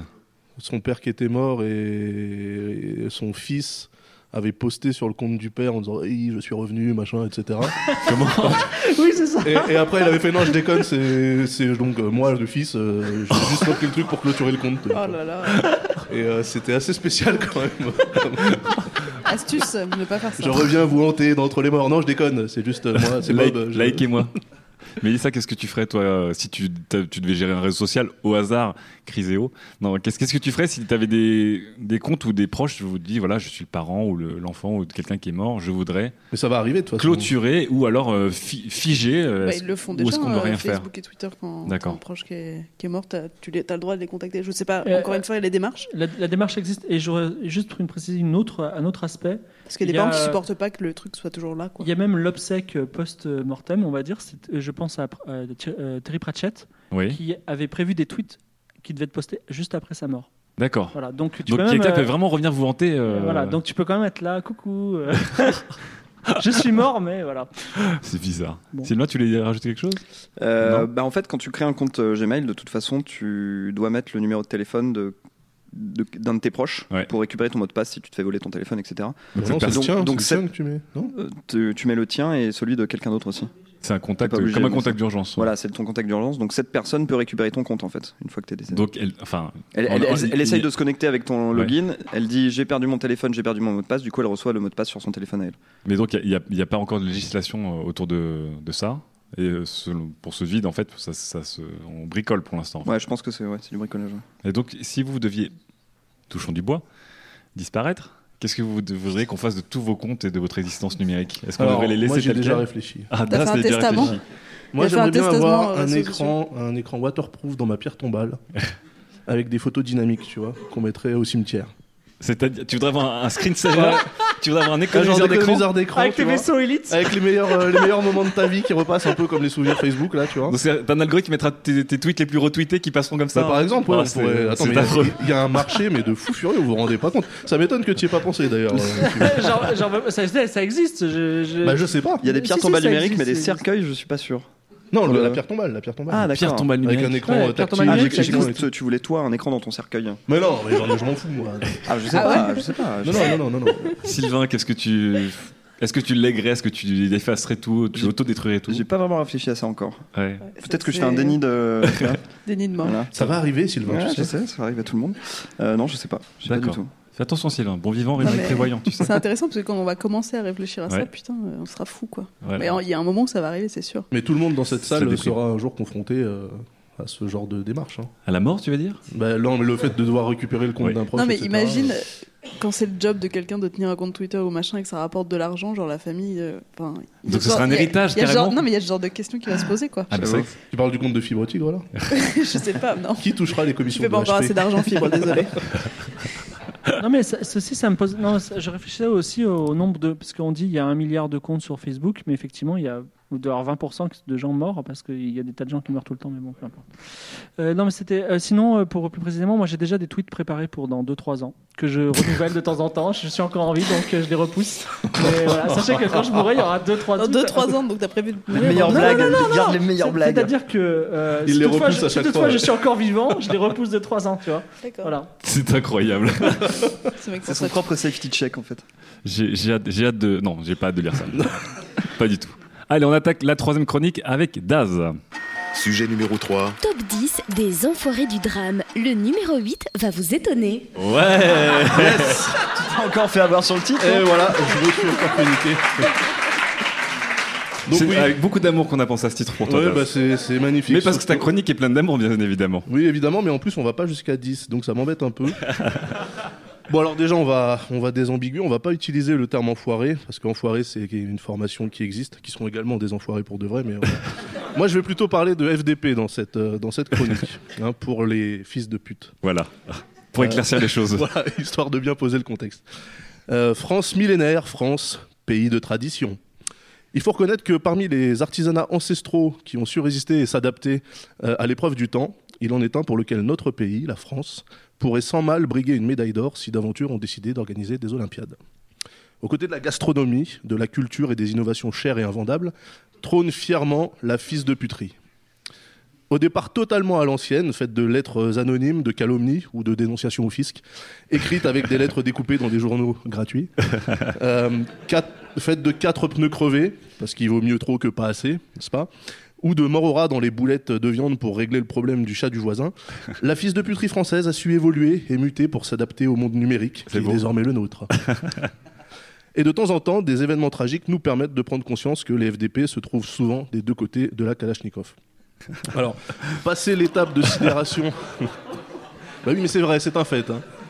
Euh, passer l'étape de, de la sidération qui, qui a été plus courte, on le disait tout à l'heure, qui a été beaucoup plus courte qu'en janvier dernier, preuve qu'on s'adapte à tout, euh, les différents types de FDP ont commencé leur œuvre sur Internet et les réseaux sociaux. Et comme à 404, on utilise ces réseaux et que nous sommes aussi pétris euh, d'une objectivité et d'une déontologie sans faille, sauf quand il s'agit de micro-informatique euh, portable, il n'y a aucune raison qu'on ne s'inclue pas dans cette typologie.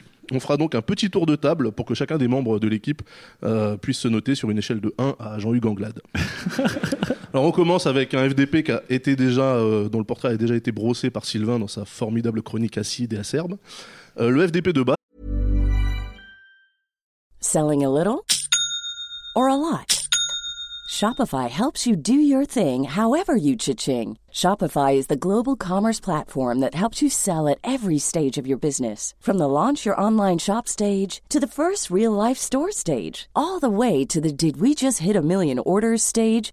Shopify is there to help you grow. Shopify helps you turn browsers into buyers with the internet's best converting checkout. 36% better on average compared to other leading commerce platforms because businesses that grow grow with Shopify. Get a $1 per month trial period at shopify.com/work. shopify.com/work. donc l'attention whore. Euh, alors je ne vais pas, je vais pas m'apesantir dessus. Ça c'est ju- juste qu'un tweet qui se termine par 3 ou 5 ou plus points de suspension rentre automatiquement dans cette catégorie. Voilà. Et dire que j'étais si près, etc. Alors oui, j'en ai un justement, j'ai tenu absolument à le dire. Euh, c'est un tweet d'une personne que je connais en plus, Euh, elle n'est pas dans la pièce. Les amis qui viennent me demander si ça va, virgule, s'étrangler à moitié en répondant qu'à une semaine près. Trois points de suspension. Alors, c'est très beau. C'est c'est de la fille de puterie onérique. Ah mais c'est incroyable, c'est euh, c'est incroyable. J'avais envie de la frapper, mais elle est déjà dépressive, donc bon voilà. Je l'ai laissée dans sa détresse, mais sachez que euh, ça là, ça passe pas en fait, hein, les gars. Il faut, il faut surtout pas faire ça, c'est pas possible. Euh, autre type de FDP, le FDP qui pousse son agenda. Alors que ça soit un Twitter random ou une personnalité, entre guillemets, hein, personnalité, il a quelque chose à vendre. Ça cadre pas trop avec l'ambiance du moment. Osef euh, exposant YOLO, on y va franco, quitte à rouler euh, sur 130 morts en toute décontraction. Donc là, j'ai un petit tweet aussi. hein, donc, euh, deuil national et pensée à nos victimes, mais les terroristes ne nous arrêteront pas. Hashtag gaspillage alimentaire.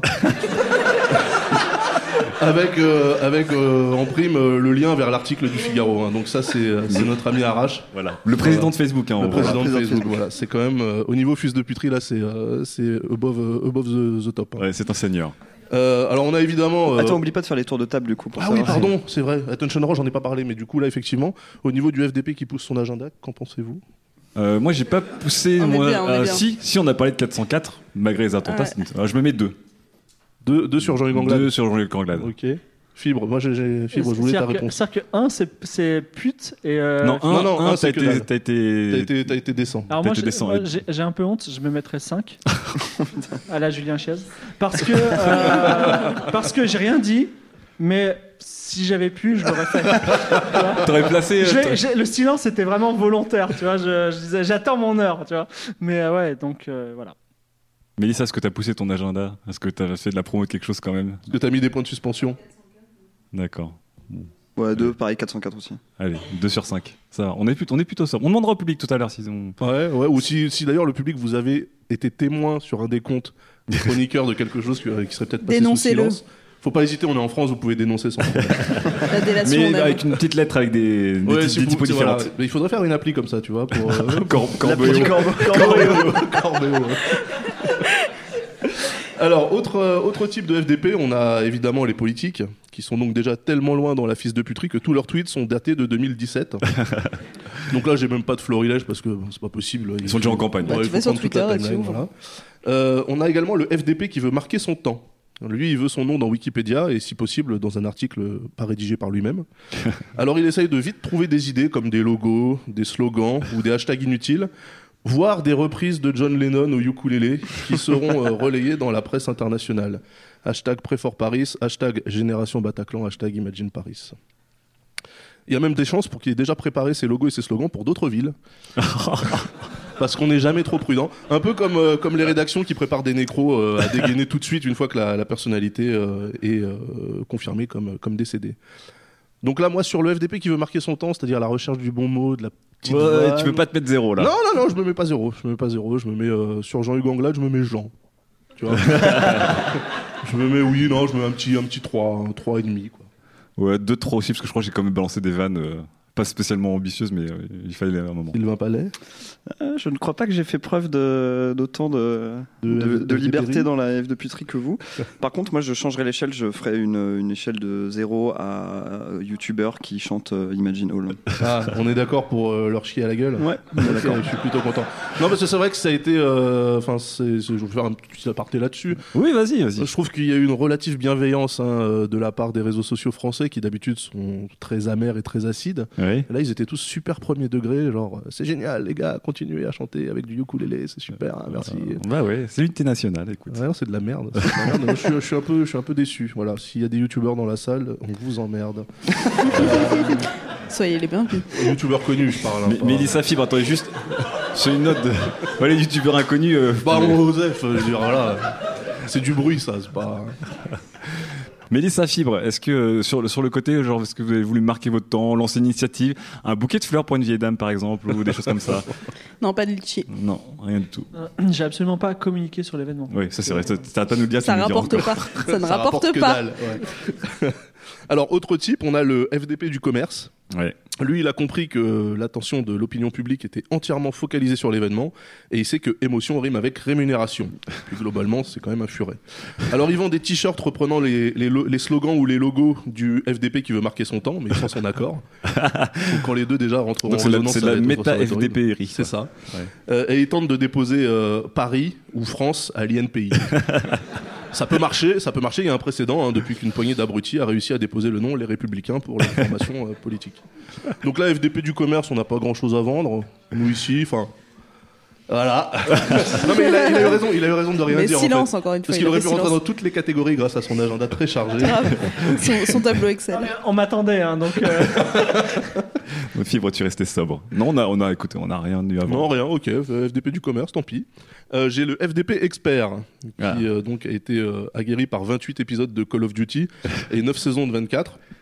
Euh, qui en font donc une sommité en balistique, antiterrorisme, médecine légale et globalement tous les trucs auxquels il sera jamais directement confronté. du coup, il peut se permettre de trouver l'intervention du raid un poil mal gérée ou de critiquer le choix des armes utilisées par les forces de l'ordre, comme euh, par exemple du calibre 5,56 NATO dans un appartement non haussmanien avec des poutres de 14 en biseau. Évidemment que ça va s'effondrer. bah oui. c'est, euh, voilà. Alors là-dessus, moi, sur le FDP Expert, je suis obligé de me, de noter euh, bien. Parce que, parce que je joue beaucoup à, à Arma et Battlefield euh, et que globalement, je trouve que les gens font n'importe quoi. Voilà, non, mais là, je l'avoue. Je l'avoue, moi, le FDP Expert, je l'aime bien. Ouais. Je me mets un peu dedans. Tu t'es un peu mis dedans. Tu l'as créé avec beaucoup de tendresse. Voilà. Euh, alors, vous, combien vous mettez? Est-ce que vous, Ah. vous êtes senti à d'expliquer euh, comment ça devrait être fait, traité, comment on aurait dû évacuer les gens, comment on aurait dû intervenir? Genre, mais non, mais si tu rentres dans une salle fermée de concert, tu regardes tout de suite les sorties. Enfin, c'est normal. Moi, je, je regarde plus les prises de courant quand je vais dans un resto parce que j'ai pas assez de batterie. Ch- Chacun ses, tu vois, Chacun ses problèmes. Moi, je mettrais 5 quand même parce que je me suis pas empêché de reprendre les gens qui disaient de la merde en fait. Ah, d'accord. J'étais dans le méta expert, tu vois. Ouais. Le FDB Expert redresseur de tort. Ouais, c'est c'est pas ça. mal. Ok. T'as partagé de l'expertise. Mélissa, est-ce que tu te mets dedans ou pas? Tu t'inclus dans ce. Non. Non, t'as été très sobre. On est- Bah ouais, j'étais un peu obligé sinon. ça On est tous là à pas- 404 à expliquer euh, nos points de vue quand même. Donc, euh, Ouais, mais on dedans, n'explique hein. pas, Ouais. on n'essaie pas d'expliquer à des, à des experts et des professionnels comment ils auraient dû faire leur métier. Ce qui se fait beaucoup sur les réseaux sociaux quand même. Est-ce que tu l'as fait toi? Je- dans ma tête, bien sûr. en permanence. Non, Mais mais je, pense, je pense que dès qu'il y a un truc qui est de grave qui arrive chez, euh, chez Fibre, en fait, le courant est coupé ou alors Ouais. on, lui, on lui ôte euh, les smartphones et les claviers pour éviter une connerie. Putain de clavier Bepo ah c'est ça. C'est vrai, c'est vrai, c'est vrai. Ouais, Je me mettrais deux. J'ai pas commenté les, les, les, les flics et la manière dont vous avez Attends, géré. l'assaut, l'assaut quand même. J'ai- En non, colonne non. comme ça, oh merde. Ah putain. Un, seul bouclier, Attends, ouais, c'est n'importe quoi. Non, mais on- j'ai commenté comme beaucoup la manière dont les, les médias ont traité le- l'événement. D'une certaine manière, c'était aussi une manière d'expliquer aux professionnels comment ils devaient faire leur métier. Donc voilà, je mets deux. Ok. Alors on a le, le FDP comparatiste. Parce que lui, il, compare tout, tous les événements proches ou éloignés. Euh, c'est pas grave, hein, du moment que ça se compare. Alors là, j'ai euh, un exemple. hein. euh, réel, parce que j'aurais pu en inventer, hein, mais euh, non, non, c'est réel. Euh, ok, prier pour Paris, ok, mais il y a eu un double attentat, d'accord, mais il y a même pas deux jours au Liban, personne n'en a parlé. Ouais, le comparatiste. Le comparatiste. Qui lui, te, du coup, te- t'empêche de- d'être dans l'événement parce qu'il y en a forcément eu un autre. Oui, mais en fait, même pour tout, enfin, euh, ouais, c'est pas que lier des événements ensemble, c'est euh, oui, comment ça, euh, vous vous mobilisez pour Paris, vous dites euh, prier pour Paris, mais je veux dire, à la fin du Seigneur des Anneaux, il y a 12 ans, personne n'a dit prier pour voilà. non, mais voilà, les mecs, ils sont. Ils, ils vont super loin. Euh, moi, perso, si je suis comme ça, c'est dans ma tête. Parce Ouais. que ça, je sais très bien que sur les réseaux sociaux, c'est ultra mal perçu. Ouais. Donc, je préfère fermer ma gueule, en fait. Ah, tu fais, tu fais une fibre. Ah, donc tu penses que c'est pas con, tu penses que c'est mal- juste mal vu, c'est pour ça que tu le fais? Non, c'est pas que c'est mal vu, c'est- non, c'est c'est très con. Et les réseaux sociaux, en fait, ont cette, ce- ce- le, le- le fait de, de te permettre de dire des trucs très cons très rapidement, ça peut backfire à un moment donné, tu vois. Donc moi, quand je sais que do- de- dès le départ que c'est un peu con ce que je vais dire, là, je me, je me bloque. Donc tu te mets sur une, une note d'un Jean-Luc Anglade, tu te mets une Bah, fibre au je- tigre. Je me mets, tu te mets une fibre je tigre. fibre au Fibre au tigre et demi. Je me mets contre un, ouais. Je me mets, je me mets euh, zéro, mais contre un, tu vois. Ouais. Alors, main dans le dos et ah, je pouvais pas tweeter. Voilà. Est-ce que vous avez. Ça va un peu finir en jeu suis FDP quand même cette chronique. Mais on est tous quelque part. Très, très FDP fort. FDP. Est-ce que vous avez à un moment dit aussi aux gens, euh, il y a eu tout un débat là-dessus où justement les gens disaient Ah, je souffre pour Paris. Puis le deuxième mouvement, c'était comment vous osez souffrir que pour Paris, alors qu'effectivement en Syrie, en Irak et au Liban, il s'est passé des choses au moins si affreuses. Liban. Ou que à Bamako, il s'est passé des choses euh, affreuses récemment, mais qu'il n'y a pas eu autant de retours. Et qu'il y a eu des troisièmes vagues d'experts qui ont dit Mais non, c'est important aussi, on a le droit de porter plus le deuil pour les choses qui sont proches de nous, etc. etc. Est-ce que vous étiez dedans, vous, dans ce, dans cette, euh, dans ce cycle Moi, euh, moi, ça m'aide vachement parce que, Fibre. comme quand il se passe des trucs à Bamako, j'en ai un peu rien à foutre. et ben, du coup, euh, effectivement, euh, à Paris, quand ça me touche pas trop, ben, je peux le, je, peux- je peux le vivre très bien, tu vois. Donc toi, t'as ça.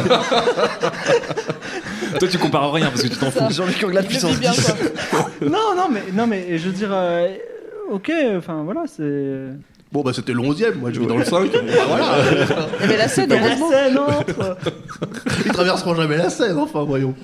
Ouais, non, mais c'est bien. Sylvain, est-ce qu'il y a un moment tu as, été un peu euh, pisse froid en disant oh, calmez-vous tout de suite Moi, euh, je parce me que suis- rappelez-vous ce qui se passe euh, Je me suis contraint au silence. J'aurais j'aurais bien aimé réagir là-dessus. Je me suis un petit peu contraint en silence. Enfin, je me suis pas contraint en silence. Je me suis dit, on va attendre de voir. Ouais. Et effectivement, comme tu dis, il y a eu plusieurs comme ça étapes. Et je me suis dit, j'ai bien fait de prendre de la distance parce que je suis plus d'accord avec ce qui se dit maintenant que si j'avais réagi à chaud euh, sur le truc. D'accord. Mélissa?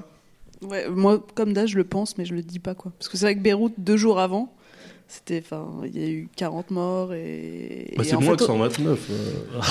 C'est moins que 129 et c'est non, moins exceptionnel non, à mais Beyrouth qu'à clairement, les gens, ça les a pas intéressés. Il y a eu, pas- il y a eu enfin, 200 morts dans le, le vol euh, qui se fait exploser au-dessus de l'Égypte. Oui. Bah, Mais c'est des Russes. bah, c'est des Russes et c'est en. Égypte, donc là tu multiplies. J'ai l'impression qu'à chaque émission, on se fait des amis dans le monde entier. Là, c'est la Russie et la Chine euh, pour ce coup-ci. On continue. Alors, dernière, dernière catégorie, le FDP à contre-courant. Oui. Parce que lui, c'est pas un mouton, lui, c'est décrypter les infos qu'on lui sert. ok Donc, on a une, l'expert. une septuagénaire ou une nonagénaire qui fait un speech plein de tolérance et d'humanité. Ah, mais il est excluant, quoi, y a que moi qui le vois ou quoi On vous encourage à sortir en terrasse, boire un verre, histoire de faire la nique au terrorisme. Ah, et ceux qui boivent pas, alors, on les exclut, c'est ça Et les allergiques aux fleurs et aux bougies, ils font quoi Donc ça, euh, c'est là que je regrette en fait qu'on puisse pas, tu vois, en plus de liker ou RT un post, euh, balancer une décharge de 3000 volts. tu swipes à gauche et Ouais, ça, ça met une super châtaigne à distance. Et, euh, parce que là, franchement, moi, j'ai des trucs comme ça. J'ai même, j'ai, pas essayé de répondre en fait. Je fais, Ouais. bon, on va. et en fait, les gens se sont quand même fait euh, souvent, en tout cas dans cette sphère-là, là, se sont fait euh, allumer la gueule assez sévèrement. Ouais. Et là où je suis déçu, c'est que du coup, certains ont retiré les tweets. Ah ouais Ouais, c'est-à-dire qu'ils assument pas leur. euh, C'est- C'est-à-dire, genre, le mec a dit oui, on pense à un chien, euh, à des ailes de chien, alors qu'il y a des vrais humains qui sont morts, et Ouais. hop, ils se sont fait tabasser, et hop. oui. Ils retirent le tweet et euh, ce- je trouve ça, je trouve ça un peu triste. Bah, tu ça, vois, tu que- pourrais faire la petite fils de puterie du, du non-assumeur, en fait, du coup. Bah du coup ça rentre dans toutes les catégories mais euh, parce que tous plus ou moins dans ce qu'on a vu hein, comme euh, comme typologie. J'ai là, mis un petit point bonus de- en plus de si, tu retires, non-assumation. si tu retires ton tweet ouais.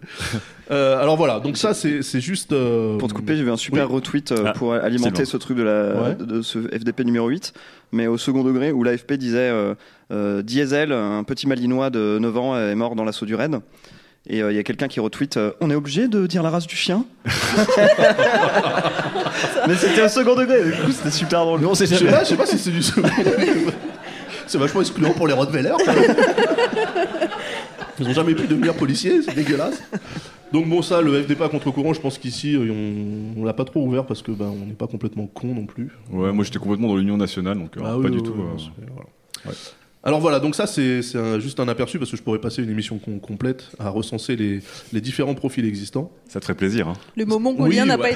pas pas été Non prononcé. mais sachant qu'ils sont ils sont pas exclusifs et que bien souvent euh, les twittos en revêtent plusieurs à la fois. Voilà, donc euh, comme moi par exemple.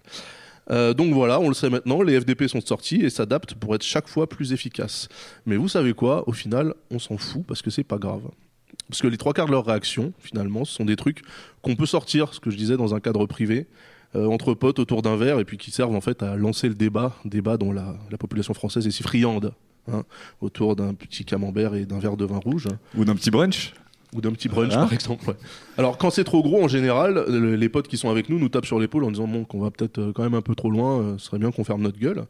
Mais une fois publiée sur les réseaux, bah, cette phrase, elle échappe à son auteur, et les retours prennent des proportions parfois différentes. Donc, c'est pas leur faute au FDP s'ils sont des FDP. Déjà parce qu'il faut que quelqu'un décide que tu es un FDP, tu peux pas t'auto- t'autoproclamer FDP. Donc c'est pas leur faute. Enfin si c'est un peu leur faute, mais bon, c'est pas leur faute. C'est pas leur faute. Et comme on l'a déjà évoqué lors, lors d'une chronique sur les trolls, on a besoin de ces salopards. La société tout entière a besoin des FDP. Ce sont des personnes qui permettent euh, de se rendre compte des, limites à ne pas franchir et qui permettent d'unir le reste de la population pour leur taper joyeusement sur la gueule, à défaut d'avoir les véritables connards qui sont euh, auteurs des, euh, événements.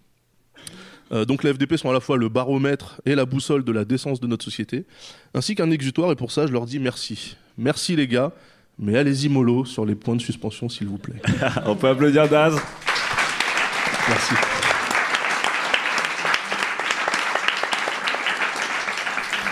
Donc on s'est tous un petit peu plus ou moins reconnus, fortement sur certaines typologies de, de fils de puterie.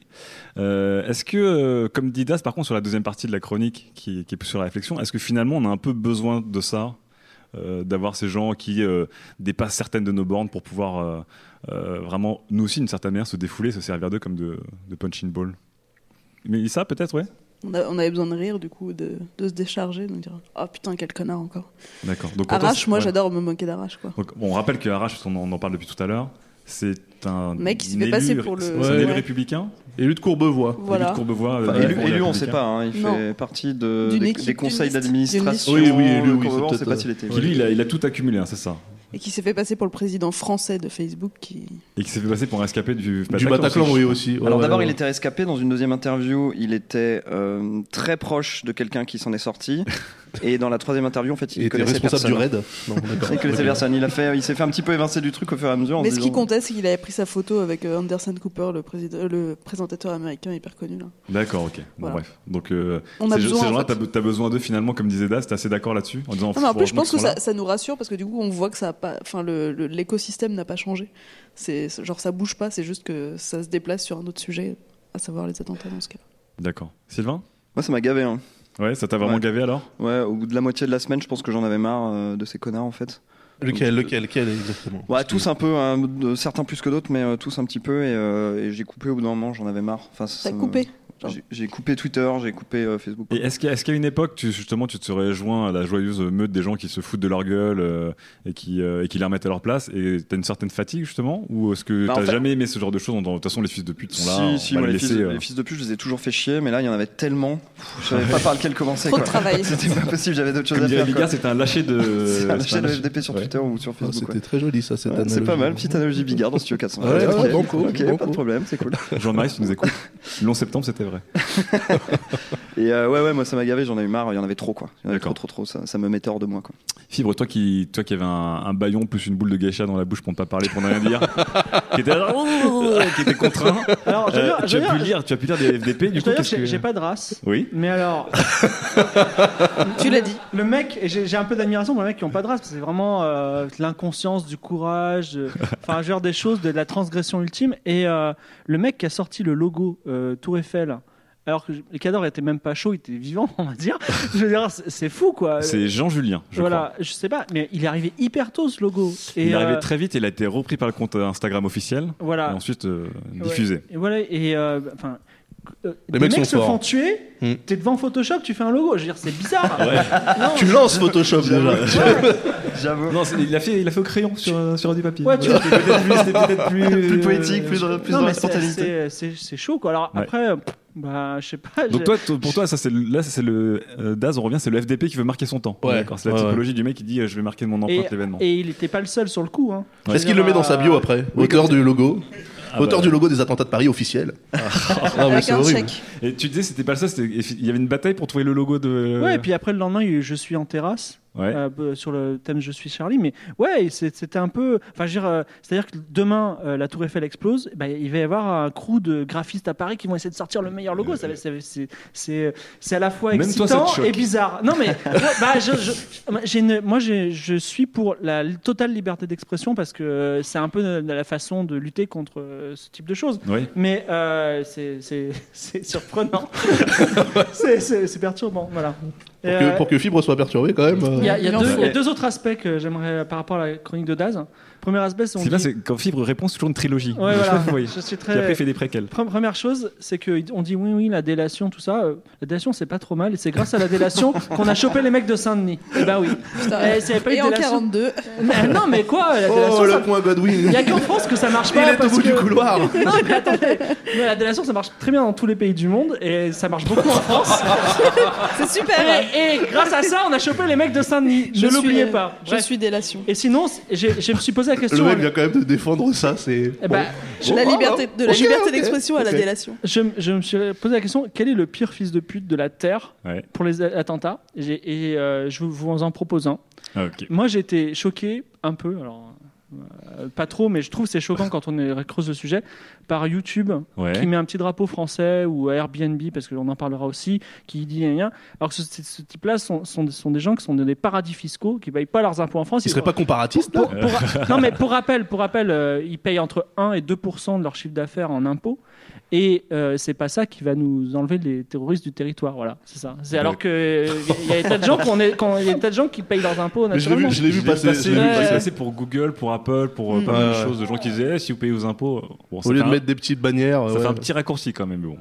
C'est même plus un raccourci là, il a, il a pris un. Quoi? Non, moi il, je a, il a moi, pris un je- shortcut de Non, fou furieux là, il est c'est- rentré c'est dans des- un tuyau C'est des sommes énormes, c'est l'économie numérique. euh, Ah, voilà, ouais. je veux dire, euh, euh, gar- gardez-le votre petit drapeau. euh, voilà, c'est tout. Mais pour Ah, regarder je le petit drapeau et pas payer plus d'impôts. Eh ben oui, mais dans ce cas-là, ce serait bien. C'est-à-dire, moi j'en ai rien à branler. Ouais, quand même, les Français sont toujours en train d'utiliser votre plateforme, mais vous avez même pas un petit geste quand Voilà, même. mais moi j'en ai rien à foutre du petit geste. hein. Moi, ce qu'il faut, c'est payer les policiers dehors. Ils, sont... Fait la troisième fois qu'ils passent là devant la, vitre. On devrait leur demander. payer ces mecs. Qu'est-ce que vous en pensez? Non, mais c'est vrai, ils en ont rien à branler du drapeau de Google. Par contre, si, si on leur donne 30 euros de plus, ils seront contents. Très bien. Formidable, fibre tigre, formidable. Est-ce que dans le public, quelqu'un voulait réagir par rapport à ça euh, Par rapport au fils de Si vous avez pensé à une typo qu'on a oubliée. euh, À une typo qu'on oublie, ou alors est-ce que vous, vous êtes parfois reconnu, parce que on a, nous on a joué franc jeu, n'hésitez pas aussi, mais si vous êtes parfois reconnu en disant ah, je un peu abusé. Alors monsieur, bonjour. Ouais. Euh, un type de typo, enfin, est-ce que tu considères que c'est des FDP plus ou moins les personnes qui font des raccourcis très rapides sur les terroristes, ils ont attaqué, etc. Mais quand même, si telle personne n'avait pas fait ça, généralement le gouvernement. Mais bien sûr que ce sont des FDP. C'est les FDP du Michel comptoir, ça. En fait, non, en fait, ça dépend, ça dépend de euh, à quel euh, à quel moment par rapport à l'instant où l'événement s'est produit, tu balances ce genre de réflexion. Non, À mais la même minute trois zéro. jours après. Minute zéro, non, mais bien sûr que t'es un FDP là-dessus, ça se pose même pas quoi. Après, tu vois, euh, à tête reposée, euh, une fois que une fois que tout ça c'est un petit peu un petit peu refroidi, euh, oui, effectivement, tu peux te permettre de dire oui, mais alors essayons de comprendre ce qui a provoqué euh, ces euh, ces événements. Mais euh, là, quand, quand le truc est en train de se passer, euh, dire dès le départ, ah bah oui, mais si la France euh, n'avait pas euh, bombardé euh, machin truc, ou Dien Bien Phu, rappelez-vous de Dien Bien Phu, c'est bon quoi, c'est pas un peu de décence. Enfin moi c'est ce que je pense. Après, euh, D'accord Je avec suis ça d'accord, je suis d'accord. Le moment est important. Donc, euh, donc la, la fille de puterie euh, évolue avec le timing, c'est ça? Bah, évidemment, D'accord. c'est comme tout euh, la MUA. T'as une, une, une potentialité d'être un FDP. euh, plus t'es réagi à chaud, plus, plus t'es susceptible d'être un FDP. J'aurais dû faire un graphique. Je savais que Ouais. j'aurais dû faire un graphique. ouais. Ça, ça va être le point Une FDP comme le point. Godwin, tu vois. Plus une conversation dure longtemps, là, c'est plus tu Ouais. réagis à chaud, plus tu es susceptible d'être FDP. Euh, monsieur voulait ré- alors beaucoup de personnes veulent réagir. Alors, on va garder le micro par là et après, après on va le faire bouger là. Donc derrière vous, Rebonjour. Euh, très déçu de ne pas avoir entendu parler d'Evangeli, déjà. Ouais, ça fait partie des personnalités. D'accord, soit. Et euh, c'est vrai que le, le FDP des boobs, c'est quand même. euh, c'est une, niche, mais c'est une niche Après, porteuse. elle a, dit une qu'elle niche s'était fait, elle a dit qu'elle s'était fait pirater son compte. Oh. Ouais. C'était fait pas 20 sa faute. pirater son s'est soutien-gorge. fait bon, alors. Pas faux. Euh, moi, je suis dans mon métier, en fait, je suis proche euh, des marques et je voulais savoir si la- les condoléances de marques et de- dans des secteurs qui n'ont juste rien à voir et qui euh, sans forcément de lien avec des produits euh, fait partie de la fiche de pute. Je- J'en parlerai tout à l'heure en fait. Oui, mais on va- on va quand même, Mais ça, ça recouvre beaucoup de choses. Enfin, Ça recouvre beaucoup de choses. On en a parlé dans d'autres chroniques aussi. On a parlé tout à l'heure d'Interflora. On a aussi parlé. C'est-à-dire de- que euh, on avait les marques qui se mettaient carrément en scène dans le truc. c'était Je suis trois Suisses. Oui, ça c'était. Là, quand même, on est à un, on est à un niveau galactique, euh, voilà. Ça c'était Euh, pour, c'était pour Charlie, ça non C'était pour Charlie. ouais, Excuse-moi, ouais, je suis- c'est je suis Charlie. Ah, je Oh, bah, suis- encore mieux, voilà. Alors génial. Je suis Charlie. J'ai j'ai même vu prendre soin de sa peau, hein, mais euh, ça, c'est euh, c'est encore autre chose. Ah, merde. Après, t'as le FDP type Pascal Nègre. Oui. Qui associe les nécros aux ventes d'albums sur Universal. Ça c'est les FDP commerçants, ça. Mais ouais, ça fait, ça fait partie du commerce. Donc, ça, enfin, moi que euh, qu'une marque comme Nike, par exemple, euh, me dise qu'ils sont désolés et que du coup ils sortent une paire de Jordan spéciale, euh, attentat de Paris, euh, black black, triple black, euh, Ouais, des zéros, dispo, hein. ouais, Oh. dispo, dispo au Nike Lab le lendemain. Ouais, bon, euh, je pense que là je serais pas allé camper devant quoi. Quand même. Quand même. Mais j'aurais été à 9h du mat. J'aurais- envoyé d'autres personnes. Parce que c'est un collector. hein. Euh, on avait une question à côté de vous, je crois. Voilà. Et puis après, juste devant. Bonjour, monsieur. Bonjour. Euh, du coup, quand on- par exemple, quand on produit, je sais pas, un dessin, un texte, quelque chose, à quel endroit tu passes la frontière de la fiche de, la fiche de puterie? C'est quand tu publies sur Facebook ou quoi ou... Non, en fait, euh, je sais pas, il y a une histoire de, de spontanéité, et effectivement de, de résonance. Euh, c'est vrai que le type qui a fait le logo Pray for Paris, euh, c'était peut-être un truc où vraiment euh, il l'a fait en larmes sur sa table en se disant euh, Je dessine car le dessin est un exutoire. Je le Euh, scanne et je le donne parce qu'il faut exulter. mais, mais dans ce cas-là, j'aurais préféré à la limite euh, qu'il aille prendre une craie et puis qu'il fasse son logo sur la place de la République. Devant des caméras. Devant des caméras, si possible. et qu'il y a un mec qui arrive et qui mette une grosse balayette en disant Rentre chez toi, dessine dans ta cuisine. Non, ouais, je sais pas en fait. C'est vrai que le, le dessin spontané, ça fait, euh, enfin, ça fait partie des, des méthodes de catharsis. Donc dans l'absolu, moi, je j'ai rien contre. Quand, c'est quand le dessin devient un logo. Tu vois, Donc il devient est- il vraiment est taillé pour, Ouais, peut-être que c'est vraiment euh, réfléchi et, euh, et taillé. Et le mec te dit voilà, donc j'ai fait ce dessin. Il est disponible dans 12 résolutions différentes euh, sur mon compte Flickr, machin.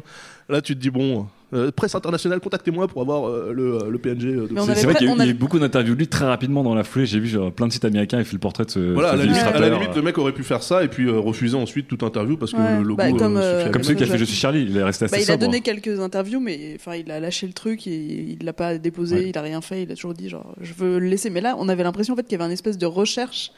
Tout le monde essayait de créer pour être le truc, et c'est Format ça qui carré, était hyper comme- malsain. comme les il y avait une sorte de Ouais. bataille. euh, ouais. Très bien. Mais après, comme dit Daz, on en a besoin aussi, quoi. De ces FDP là. Oui, oui, oui. Mais pour revenir à la, à la question de monsieur, c'est aussi bien de s'exprimer. Par exemple, si on est euh, musicien avec sa manière nous de- d'exprimer ou de. Tu comme dis, chanter, de- chanter Imagine au ukulélé par exemple Ouais, ouais. Sur la scène du Bobino de Non, mais euh, j'ai j'ai vu, des, j'ai vu des, des petites, euh, j'ai vu Ah, des petites ah. chanteuses. Ah, qui, qui a parlé? Dé- Défense de YouTube. Ah d'accord. ouais, mais- alors allez-y, allez-y. Non mais allez-y. euh, Expliquez-nous du coup. Bah non, mais le, enfin, le truc des youtubeurs, par exemple, enfin, moi, en dessous, je l'ai pas vécu comme, euh, comme une récupération D'accord. ou quoi. pour, Alors, si. euh, Ah non, non, attends, attends, attends, attends, Daz, attends, Daz. Surtout que c'est Alors- pas. un- En plus, c'est c'est Wax qui a lancé ça. C'est pas un mec de base qui est non plus hyper connu. Enfin, il a pas fait ça. euh, Je suis pas sûr qu'il. l'ait Wax fait qui est un avec- youtubeur spécialisé dans la musique. C'est ça, ouais, Ouais. Qui est même pas youtubeur à la base d'ailleurs. D'accord. Il, il est juste. euh, enfin, En fait, je suis d'accord avec toi sur le, principe, mais tu vois, si ce truc-là avait été fait de manière spontanée, c'est-à-dire le mec passe un coup de fil, ouais les potes, venez, on se met euh, dans la rue et euh, on fait passer un 5D devant nous et puis on chante Imagine, machin, etc. Ça aurait été spontané, ça aurait été cool. Là, le fait de se donner rendez-vous à Bobino, euh, avec l'éclairage qui va bien, euh, les, la pri- les prises de son préparées, etc. Machin, le mec qui joue du xylophone, arrêtez.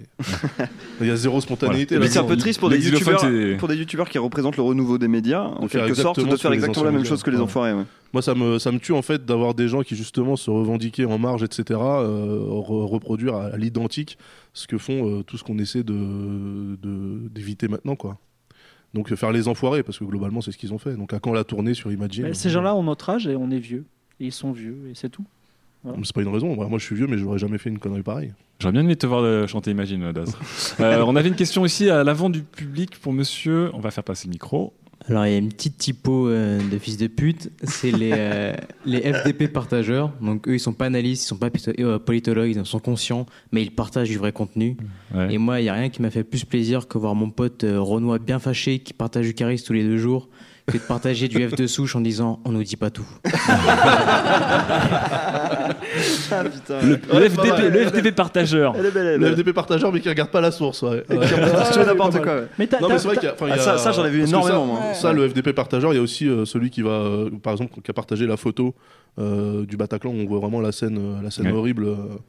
Effectivement, j'en ai pas parlé dessus là, je, je regrette un peu. T'as pas, ouais. pas fait le FDP de la vanne? Parce que le, le genre du Daesh, euh, ça fait rire tout le monde, mais c'est ça. hein. Non, mais ça, ça va. Le genre Ah, de- c'est c'est drôle, ça va Bah oui, c'est marrant. Non, ça, ça va. ça Ah, va. Pour toi, quand on fait rire, c'est la, la frontière. Rire, on peut. on- Non, mais ça s'est pas fait tout de suite. Pour moi, et, tu vois, on a laissé un peu de temps quand même. Après, le genre, le genre de, de Daesh, c'était évident. Je veux dire, le mec il était golden en soi. Le, le, le Fawad, là, qui a perdu toute sa street cred euh, Jawad. pendant des décennies. Je veux dire, même s'il fait de la tôle, quand il ressortira, tout le monde se foutra encore de sa gueule, tu vois. Lui, il est cramé, cramé. Il pourra plus jamais vendre si du c'est shit. pas une campagne de com du gouvernement pour relâcher un peu la pression. On va prendre le premier Jawad, ouais. Jawad m'a logé. Non, mais ouais, je suis d'accord. Le, le FDP partageur, Ouais. euh, je suis d'accord. D'ailleurs, on en a un dans notre.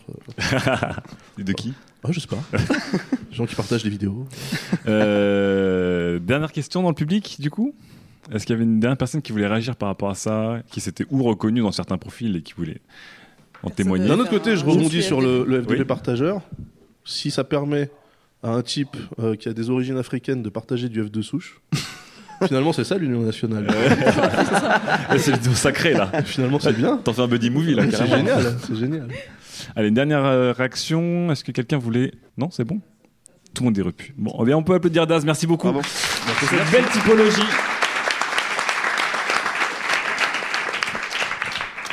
Et on attaque la dernière FAQ. F, A, Q. Alors encore une petite FAQ qui n'est pas en rapport avec les événements, ça nous fera un, un petit, un petit bol d'air. C'est de la part de Norine. Est-ce que Norine est là? Oui. Attention, Sylvain, il y a un buzzword dans la question. Parfait. Est-ce qu'un jour, les digital natives seront Aïe, aïe. des papis et des mamies lucettes largués par Internet? En quoi? Alors, t'as vu, c'est un, un buzzword qui t'a été servi sur un plateau d'argent quand même. Là, c'est un, c'est un beau bouquet.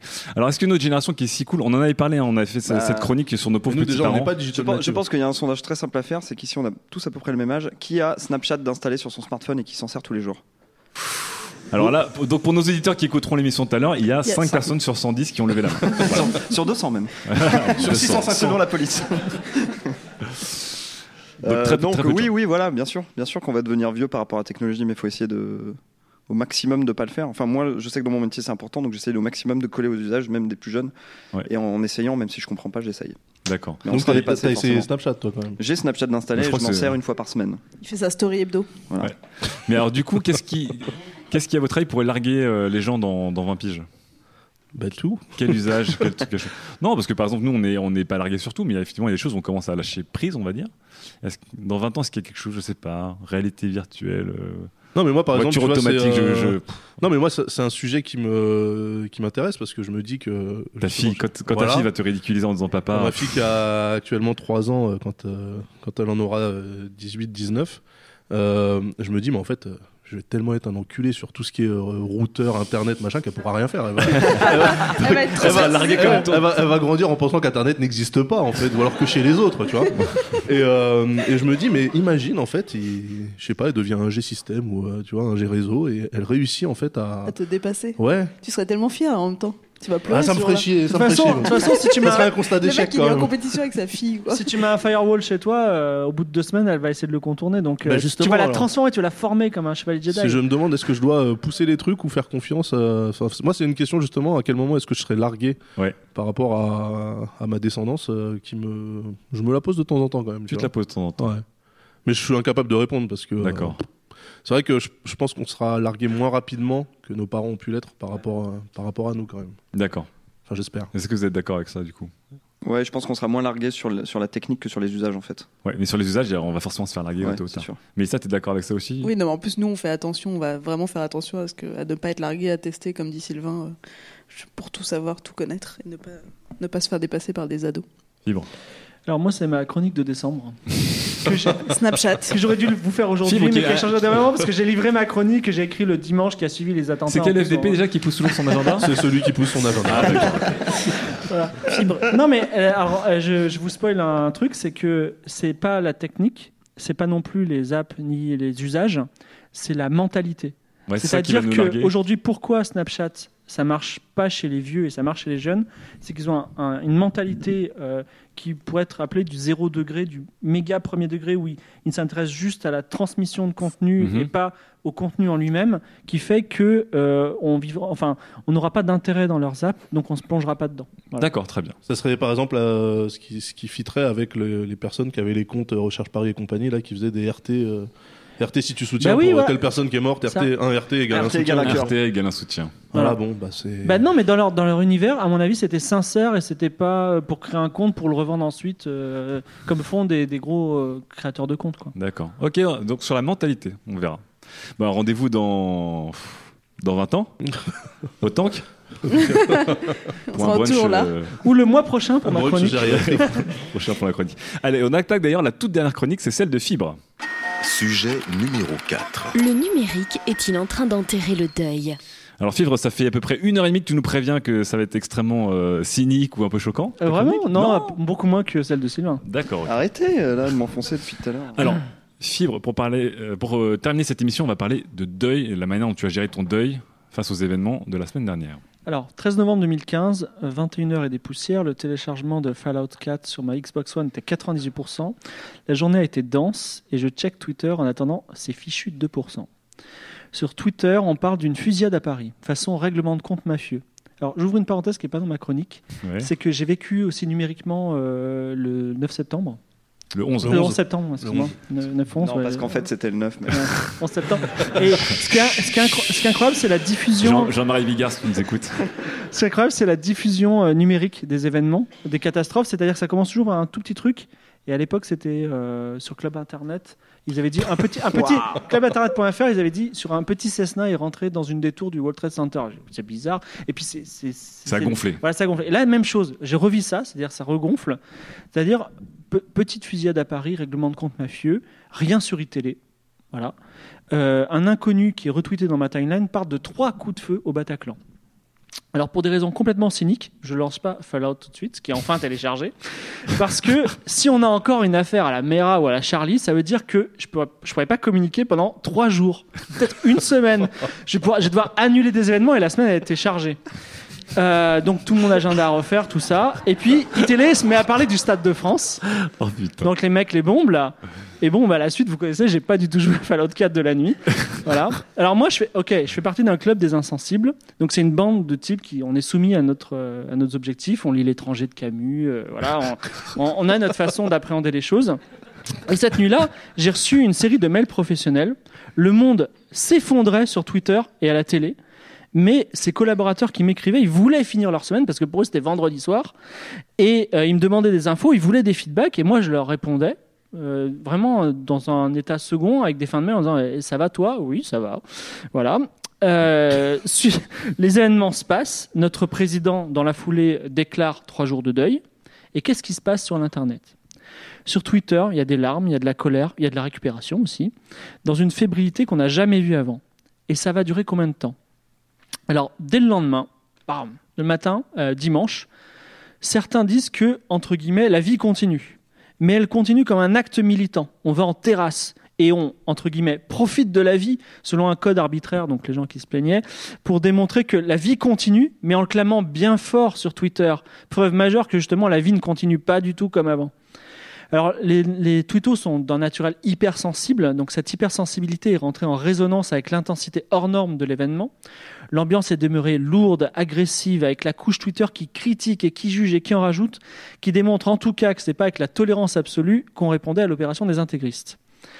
Moi, alors, courant dimanche, il y a des gens un petit peu déprimés, pour qui Twitter, c'est leur seule bouée de secours, qui m'ont demandé en DM, ils m'ont dit, mais ça va durer combien de temps? Parce que là, j'en peux plus, j'ai envie hein, que ce soit un peu plus léger. C'est quand que la vanne revient. Moi, prédiction, j'ai dit, vous inquiétez pas. Les gens vont voir Fibre en DM pour leur demander des infos. Ça va être quoi Twitter dans 3 jours? Attends, je... Ah non, mais et, et ouais, non, non, et moi je leur ai dit, moi, je- d'après moi, mardi matin, la vanne va revenir. Voilà. Et, et en fait, dès lundi La pré- matin. la prévision. Et en fait, dès lundi matin, alors il y a le petit cheval de Troie. J'imagine Fibre avec la carte de France comme ça, il fait bon alors sur le Finistère, euh, ça va être un peu chargé lundi matin, c'est un peu compliqué, mais sur, sur la capitale, grosse éclaircie de la vanne. hein, je veux Dès, dire, dès mardi matin, la vanne reviendra sur la presqu'île du côté. Alors, non, mais ça, ça a aussi une question de timing parce que le lundi matin, c'est la zone noire de Twitter parce que c'est les gens rentrent au boulot, ils lisent un peu Twitter, mais il y a très peu de retweets, très peu d'audience. Donc, et dès le lundi matin, il y a le petit cheval de Troie. Entre, donc je cite, bon, parce qu'on a besoin de rire, tu vois. Ouais. Donc les gens commencent par ça et ils mettent une petite image mignonne, une vanne, thématique ou pas. Qu'on a beaucoup vu Voilà. Donc voilà, ça commence à, euh, ça commence à repartir. Et dès l'après-midi, les opérations commerciales. Voilà. Donc là, je- petite interlude sur la communication corporate donc de Marc qui nous a été euh, livrée tout à l'heure. Donc voici quelques règles arbitraires euh, fibre tigre, mais euh, ça, le, jeu change tout le temps. Euh, donc, euh, pas de crime de communication au premier degré, comme dans l'affaire Charlie avec les trois Suisses. Je suis Charlie. Voilà. Donc moi, je dois avouer que j'ai vu ce que j'appelle des, alors c'est dans mon univers, hein, des crimes de, de communication au second degré, donc qu'on pourrait associer au native advertising, comme par exemple euh, Airbnb, qui reprend le hashtag porte ouverte, mais après la crise, et qui en plus en fait une opération spéciale. Et je vous passe sur la directrice des partenariats de Airbnb, qui en plus a accueilli le soir même cinq personnes et qui a, qui a mis une photo le lendemain matin, qui a été retweetée mille fois, etc. Et après, j'ai trouvé des crimes au troisième degré, qui euh, c'est un peu l'équivalent de Jawad dans la vie de la communication. C'est-à-dire des mecs stupides qui Interflora et Litchi qui s'associent à l'opération Mamie Daniel, qui n'a aucun sens sinon de démontrer le désarroi et la fragilité de tout le monde. Donc oui, depuis mardi, opération chelou, donc euh, Mamie Daniel, hashtag je suis chien, et même des comptes drôles sur le logeur du, du Daesh. Retour à la normale, la vie continue. Très bien. On peut le dire fibre pour un, un deuil très rapide, du coup. Beaucoup plus rapide que pour Charlie. On, parle de cette période qui est toujours bizarre de base, euh, même pas sur Internet, qui est le deuil. Qu'est-ce qui se passe lorsque vous perdez un proche, lorsqu'il y a un événement euh, tragique? À quel moment vous reprenez la vie normale? On le voit souvent aussi d'ailleurs lorsqu'on va à un enterrement, on dit souvent que c'est- la fête où on rigole le plus, on se bourre le plus la gueule finalement parce que pour oublier. On a vu, euh, on a vu que sur Internet finalement c'est très dur de maintenir un- une sorte de période de deuil. Le bruit revient très très vite et il n'y a pas de tabou par rapport à ça en fait. Fibre, tu disais. Euh, Tu dis que dès si, lundi si. matin, ça- Bah, euh, en fait, il n'y a, y a pas un tabou, mais il y a tellement de, de critiques. C'est-à-dire qu'il y, a des gens qui- euh, il y a des gens qui, le soir même, ont essayé de faire des vannes. hein, euh, on les Ah a oui. vus. Mais ils sont Voilà, pris tellement gâché, plein, la- plein dans la gueule Ouais. que euh, ça te calme. mais Donc ça veut dire que globalement, l'opinion publique était encore dans un deuil ou un respect? Voilà, c'est ça. Il y a une force, euh, on va dire, euh, contraire qui Ouais. empêchait le type de comportement vraiment euh, trop impudique. On a vu aussi beaucoup sur Instagram des images toutes noires ou euh, voilà. qui reprenaient des logos. Mais euh, euh, dès le lundi matin, euh, c'était la fête. Mais je, crois- je crois aussi, enfin, si je peux faire une analyse très froide, c'est que Tu fais des analyses très froides, toi, Fibre? Non, mais c'est que c'est que le lundi matin, euh, Cryogénique, les c'est- analyses. C'est comme il y, a une- il y a une faiblesse d'audience. Ouais. C'était, tu pouvais faire, tu aurais, tu aurais fait n'importe quoi lundi matin. Tu t'en serais pas pris plein, plein la gueule. Et du coup, comme il s'est passé un petit peu, ça a un peu ouvert la porte, porte ouverte. Et euh, voilà, c'est parti. Porte ouverte à la vanne. Ouais, petite vanne. Daz. Bah pour moi le- la durée en fait du deuil numérique sur ces événements-là, c'est euh, la durée que te propose Facebook par défaut pour mettre un drapeau bleu blanc rouge sur ta euh, photo de profil. Ouais, c'est ça en fait. Ouais, en fait. Toi, parce c'est quelque chose qui t'a marqué. C'est vrai que ça a été adopté en masse aussi. ça m'a super côté marqué. genre Bah, déjà, hommage, bon, ouais. euh, aux victimes. Il y avait, le- il y avait le safety check qui était tiens ah, quand même. Et puis après, juste après, euh, montrez que vous êtes euh, que vous êtes solidaire avec avec Paris et mettez un drapeau bleu blanc rouge. Alors tu fais OK. En plus, il te précise bien que c'est une photo temporaire, donc tu fais ah temporaire en plus, d'accord. C'est même pas à moi de l'enlever. Ouais. Et ensuite, tu vois, t'as as une, une, une drop-down list avec Ouais. euh, une semaine, deux jours, une semaine, euh, machin. Ah d'accord. Parce que moi, je l'ai Ah ouais, l'ai- pas fait, mais du coup, Facebook te proposait une durée de dommage en fait. Bah, moi j'ai voulu le faire et puis après Ouais. j'ai vu qu'on pouvait soutenir aussi les équipes NBA du coup j'ai soutenu une équipe NBA à la place mais initialement en fait dans le menu t'as cause et après tu vois NBA, NFL, MLB tu vois ah c'est génial donc t'as un aux couleurs des Bulls ouais aux couleurs des- du Oklahoma City Thunder parce que c'est une très bonne équipe mais à la base j'étais parti pour aller Le mec, il voulait rendre hommage et puis finalement. euh, non mais j'ai trouvé, j'ai trouvé ça super euh, super bizarre en fait que euh, Ouais. Donc ça ça t'a donné, ça t'a fait relativiser un peu la notion de deuil. C'est une feature en fait. Ouais, c'est bah là pour le coup et aujourd'hui du coup euh, une semaine après, euh, donc depuis ouais depuis samedi à peu près, on voit effectivement les photos de profil de tout le monde qui commencent à, re- à revenir à la normale parce que c'est une semaine par défaut, les gens n'ont pas changé et du coup bah, la photo repasse à l'état à son état antérieur. quoi. Donc c'était c'était une semaine par défaut. Donc Ouais. c'est marrant c'est Ouais, ouais. de, de voir qu'un service peut qu- quasiment entériner ou donner un- ou calibrer la, Bah, pour la moi durée d'un deuil. ouais, voilà. Donc euh, là maintenant c'est Ouais. freestyle. hein. Bon, moi, je, moi, je suis encore en deuil euh, sur le numérique. Ouais, bien sûr. Ouais, j'hésite, de- j'évite à fait- de faire des vannes euh, un peu trop lourdes. euh, j'évite de, je sais pas, d'être un peu déplacé, quoi. D'accord. Je Donc, continue à être un peu triste. euh. Et est-ce que c'est quelque chose qui est une démarche personnelle ou est-ce que tu es aussi influencé par ce que tu lis? À un moment, tu vois, comme Fibre par exemple, tu dis bah, en fait c'est le retour à la normale, ça t'influe ou c'est vraiment quelque chose où- qui n'est que euh, propre à toi? Euh, je vois effectivement comme fibre un retour à la normale progressif qui a été euh, ouais, effectivement assez rapide euh, dès le début de semaine, euh, dès lundi, mardi, effectivement. Non mais euh, mercredi, il y a eu quand même un assaut avec Ouais. euh, À des Saint-Denis. morts encore Ouais. et euh, c'était pas. Et pourtant. Oui, mais il y a pas une mort civile. Ouais, oui, ok. Mais euh, il- voilà, dès, enfin, dès l'après-midi, le logeur du Daesh. Ouais. Mm, 5000 retweets, il faut, faut parler quand même des, des volumes, quoi. C'est. C'est- beaucoup pour Il un francophone. Mélissa, qu'est-ce- comment tu as vécu ça Et est-ce que tu, comme Sylvain, tu, tu, re- tu restes encore dans une sorte de retenue Ou est-ce que, euh, comme Fibre, tu as accompagné une sorte de retour à la normale de ce qui se passait Donc, je sais pas, par partage de liens rigolos, euh, euh, contenu plus léger, avec aussi un mélange aussi de, suivi de, ce qui s'est passé Ou est-ce que tu es encore dans, la retenue? Ou alors, comme, Daz, tu étais parti pour avoir ton deuil, mais finalement, tu préfères le- le basket. Non, mais je réfléchis toujours à ce que je poste, mais en plus, j'ai pas envie de, faire des blagues. Mais là, j'ai l'impression qu'en fait, ça allait plus vite parce que c'était pas comme pour Charlie où c'était un truc vraiment particulier qui était attaqué la presse, enfin, tu vois. Et après, cinq jours après, il y a eu le rassemblement. Enfin, il y avait une ambiance beaucoup plus lourde qu'aujourd'hui. Et là, ça semble tellement surréaliste, ce nombre de morts, les lieux, le truc, la cible, que du coup, les gens ont besoin de. Et le logeur de Daesh, c'était le bouffon idéal, quoi. Enfin, Ouais. c'est- c'était vraiment le bouc émissaire qui a pris pour tout. Et qui a pour permis aux vraiment gens de pour se tout, qui était tellement Ouais. absurde que ton cerveau pouvait pas s'empêcher de rigoler à ce truc. Est-ce que du coup, tu as partagé, tu- t'en as rigolé et tout ça ou tu... Non, j'ai rien dit, mais j'ai rigolé. D'accord. Parce qu'on avait envie de rigoler et on rigole là aujourd'hui en parlant de ça. Enfin, tu vois, c'est. Ouais. Ça fait partie du choc. Pour en revenir à ce que disait Daz, est-ce que vous trouvez ça effrayant, intéressant, le fait que des, services comme Facebook ou des, services tiers, on va dire, ou des entreprises, euh, d'une certaine manière, calibrent la durée d'un deuil? Déjà te propose de te mettre en deuil, enfin, parce que Oui. c'est ça le truc de base quand même. C'est euh, montrer que vous êtes solidaire. Faites l'anniversaire de ce mec-là. Ouais, ok, c'est bon, laisse-moi tranquille. Rappelle-toi de, de ce moment il y a deux ans. Ouais, ça existe depuis toujours avec les religions et euh, il y a des entreprises spécialisées dans, dans le funèbre. hein, euh, voilà. Ouais. et, et donc euh, tout est codifié. Enfin, c'est un, a- sujet, c'est un sujet qui est grave et triste, mais euh, c'est normal qu'il soit pris en compte. Mais il y avait, il y avait pas. Est-ce qu'il y a un code sur le deuil euh, Enfin, on sait que pour moi qui viens du Vietnam, c'est 7 fois 7 jours, par exemple, donc il y a un deuil. 49 jours? Ouais. Putain, il est fort en multiplication. grave, il est bon en maths. hein. Énorme. Euh, C'était la conclusion que je voulais Non, entendre. surtout, surtout euh, ça vous épate pas que pendant un mois et demi, euh, ils sont en deuil. C'est super. Non, mais attends, c'est un deuil à la vietnamienne. Il mange des trucs super bons, il danse et tout. Ah, ça fait repartir l'économie, quoi. Il faut arrêter ce débat maintenant. Ah là Mais non, là mais là si c'est comme les créoles, ça va, c'est le deuil festif, tu vois, c'est cool.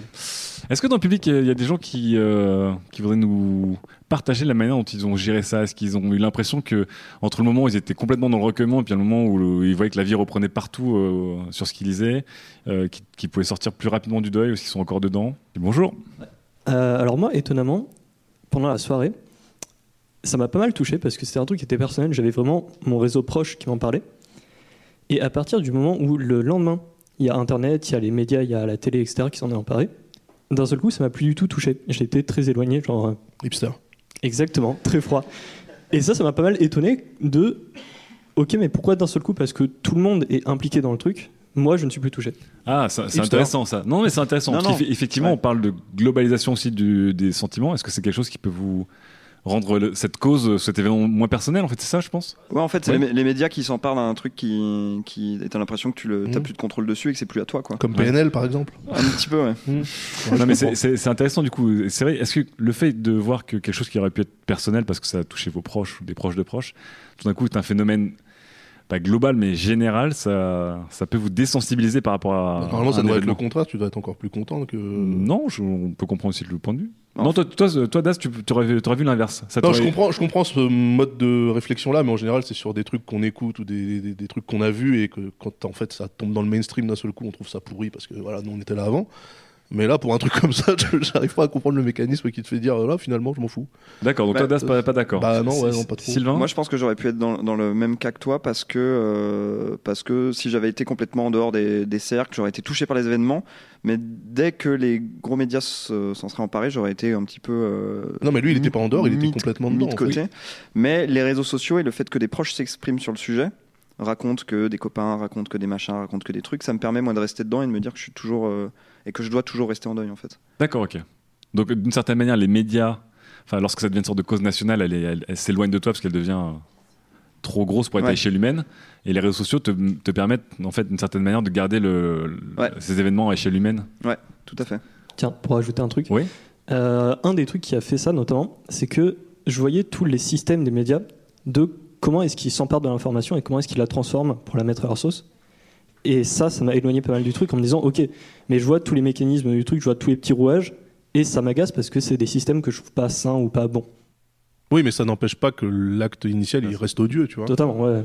Non, mais après, encore une fois, on parle de ressenti ouvertement. Effectivement, est-ce que quand tu, quand tu sens que quelque chose est récupéré, Non, une fois, effectivement, ça, je ça pense que les, les gens qui ont reçu par exemple les DM des rédactions euh, iTélé et compagnie pour avoir absolument des, des, des contacts de, euh, de témoins directs, tout ça, effectivement, tu vois le truc, tu te dis ok, c'est vraiment pas, pas propre, mais il n'empêche que bon, bah 130 morts quoi. Donc euh, enfin, c'est difficile de dire finalement, maintenant que tout le monde est intéressé, que euh, même YouPorn met un drapeau bleu, blanc, rouge. euh, moi je m'en fous un peu. Ce qui a été fait, ce qui a été fait. C'est- très fort YouPorn. Euh, Est-ce que quelqu'un d'autre voulait du coup réagir? Oui, monsieur. Oui, pour rebondir sur ce que disait le, le- le jeune homme, en fait, Oui. je pense que dans le deuil, il y a une dimension qui est très intime, en fait, un, un- un rapport qu'on a à un événement qui peut être un décès ou une catastrophe comme, comme ce qui s'est passé là. Il y a des gens qui vont choisir de l'exprimer euh, ouvertement par les réseaux sociaux, qui vont afficher leur, euh, leur approbation, leur ouverture à ce qui s'est passé en mettant un drapeau français sur leur, euh, photo de profil. D'autres gens qui vont le faire de manière plus discrète. Donc déjà, il y a deux, manières différentes, je pense, euh, d'aborder ce genre de situation. Il y a aussi, comme, disait le, jeune homme, il y a la possibilité pour certains de, bah, se mettre en rupture avec, avec le- l'assentiment général euh, pour se démarquer, justement, parce que peut-être par pudeur, ou peut-être parce que bah, on a l'habitude de se démarquer par rapport à, pour marquer son originalité par rapport à quelque chose. Puis Attention, ça rentre dans ma c'est un. FDP, hein. ça. C'est un Pardon FDP, c'est un FDP, le FDP qui se démarque. hein. Bah, moi, par exemple, quand j'ai vu qu'effectivement Facebook proposait cette, euh, cette feature pour mettre le drapeau, euh, le drapeau français en surimpression sur, euh, sur, mon, sur, le, sur mon profil, comme beaucoup de, de contacts sur mon, sur mon compte, je l'ai fait. Voilà, je me suis dit, il y, a- un truc à faire, on monte notre unité par rapport à ce qui s'est passé. Effectivement, ça donne, euh, une dimension euh, assez importante à, ce qui s'est passé. On montre qu'on réagit. Effectivement, on a tous une réaction intérieure, interne, on a tous une propre sensibilité, mais on est aussi, grâce aux réseaux sociaux, euh, on est un ensemble. Et, ce genre, de, réaction, ça permet de montrer que bah, justement, on réagit tous de manière à peu près uniforme face à, cette, euh, à cet événement. Et par rapport à ça, il y a d'autres personnes comme, euh, comme Daz qui a choisi plutôt de, euh, Non, non, non, j'étais vraiment parti pour le faire. hein. Jusqu'à ce que je vois que la NBA était une cause à défendre. Voilà. Très bien. Donc, euh, Il a choisi son pays. Mais, mais effectivement, co- comme face à chaque événement important, il y a des gens qui vont choisir de se- d'embrasser l'événement et d'autres de se- de s'y opposer, entre guillemets, ou en tout cas de ne pas embrasser l'événement en question. Voilà. D'accord. Ouais, c'est- mais c'est vrai que c'était intéressant. Je- personnellement, j'ai pas mis le drapeau français, ça m'a gêné. Et de le voir partout, ça m'a. Mais c'est aussi un peu inutile, moi. Bah non, mais justement, comme ça ça peut être une manière de prouver ton unité ou, ou pas. Mais prouver l'unité à qui? Les- Tu penses que les, les djihadistes, ils regardent Ah, le mec, il y a eu euh, 400 drapeaux français, ça nous met. Non, c'est pas, envers les djihadistes que tu t'adresses. Encore une fois, tu, tu portes ton deuil pour, pour tes proches ou les gens que tu soutiens, pas pour. euh, Ouais, mais pour d'autres. En gros, ce qui est aussi enquiquinant, tout ça, c'est que ça sert pas à grand chose. Et ça, c'est très triste parce que on est déjà impuissant. Il y a des mecs qui viennent, ils s'infiltrent, euh, ils tuent des gens par centaines, et on est déjà pas bien puissant. Alors en plus, notre euh, notre réponse de masse, c'est des choses complètement inutiles. Voilà, c'est euh, vraiment. Euh, La réponse utile, ce serait quoi exactement par rapport Bah, à ça? alors, Faire un jeu et le vendre, ok? C'est une très bonne réponse. Avec un DLC spécial attentat, d'accord C'est une très bonne réponse. Générer de la TVA, c'est une très bonne. C'est très, très bonne. Ça, c'est une- incroyable. C'est une très bonne. Ben oui, je suis désolé. Excusez-moi parce qu'il. Oh, on, est en, tra- on est en train de. Parler. On est en train d'envoyer des, des bombes sur l'État islamique. euh, c'est la stratégie de notre président, euh, vous l'aimiez ou non. Et il faut bien les payer ces bombes à un moment. Je dirais. Et Je suis désolé. En tout Est-ce cas. que tu penses que si Google cas- payait ses impôts en France, on ben, pourrait- ouais, en tout cas, générer de la, de la trésor, du trésor public, c'est- ça, ça peut être une, on va dire, une réponse opérationnelle intéressante, plus en tout cas que mettre un drapeau sur un profil. Co- Mais- Le commun des mortels, il va avoir, un- il va avoir un- une marge de manœuvre qui va être assez limitée par rapport à ça. Puis je pense, enfin, je Euh, pense aussi, qu'il faut, faut pas qu'on confonde encore une fois agir et être en deuil. Enfin, là, il y a, on parle d'une action euh, contre l'ennemi, etc.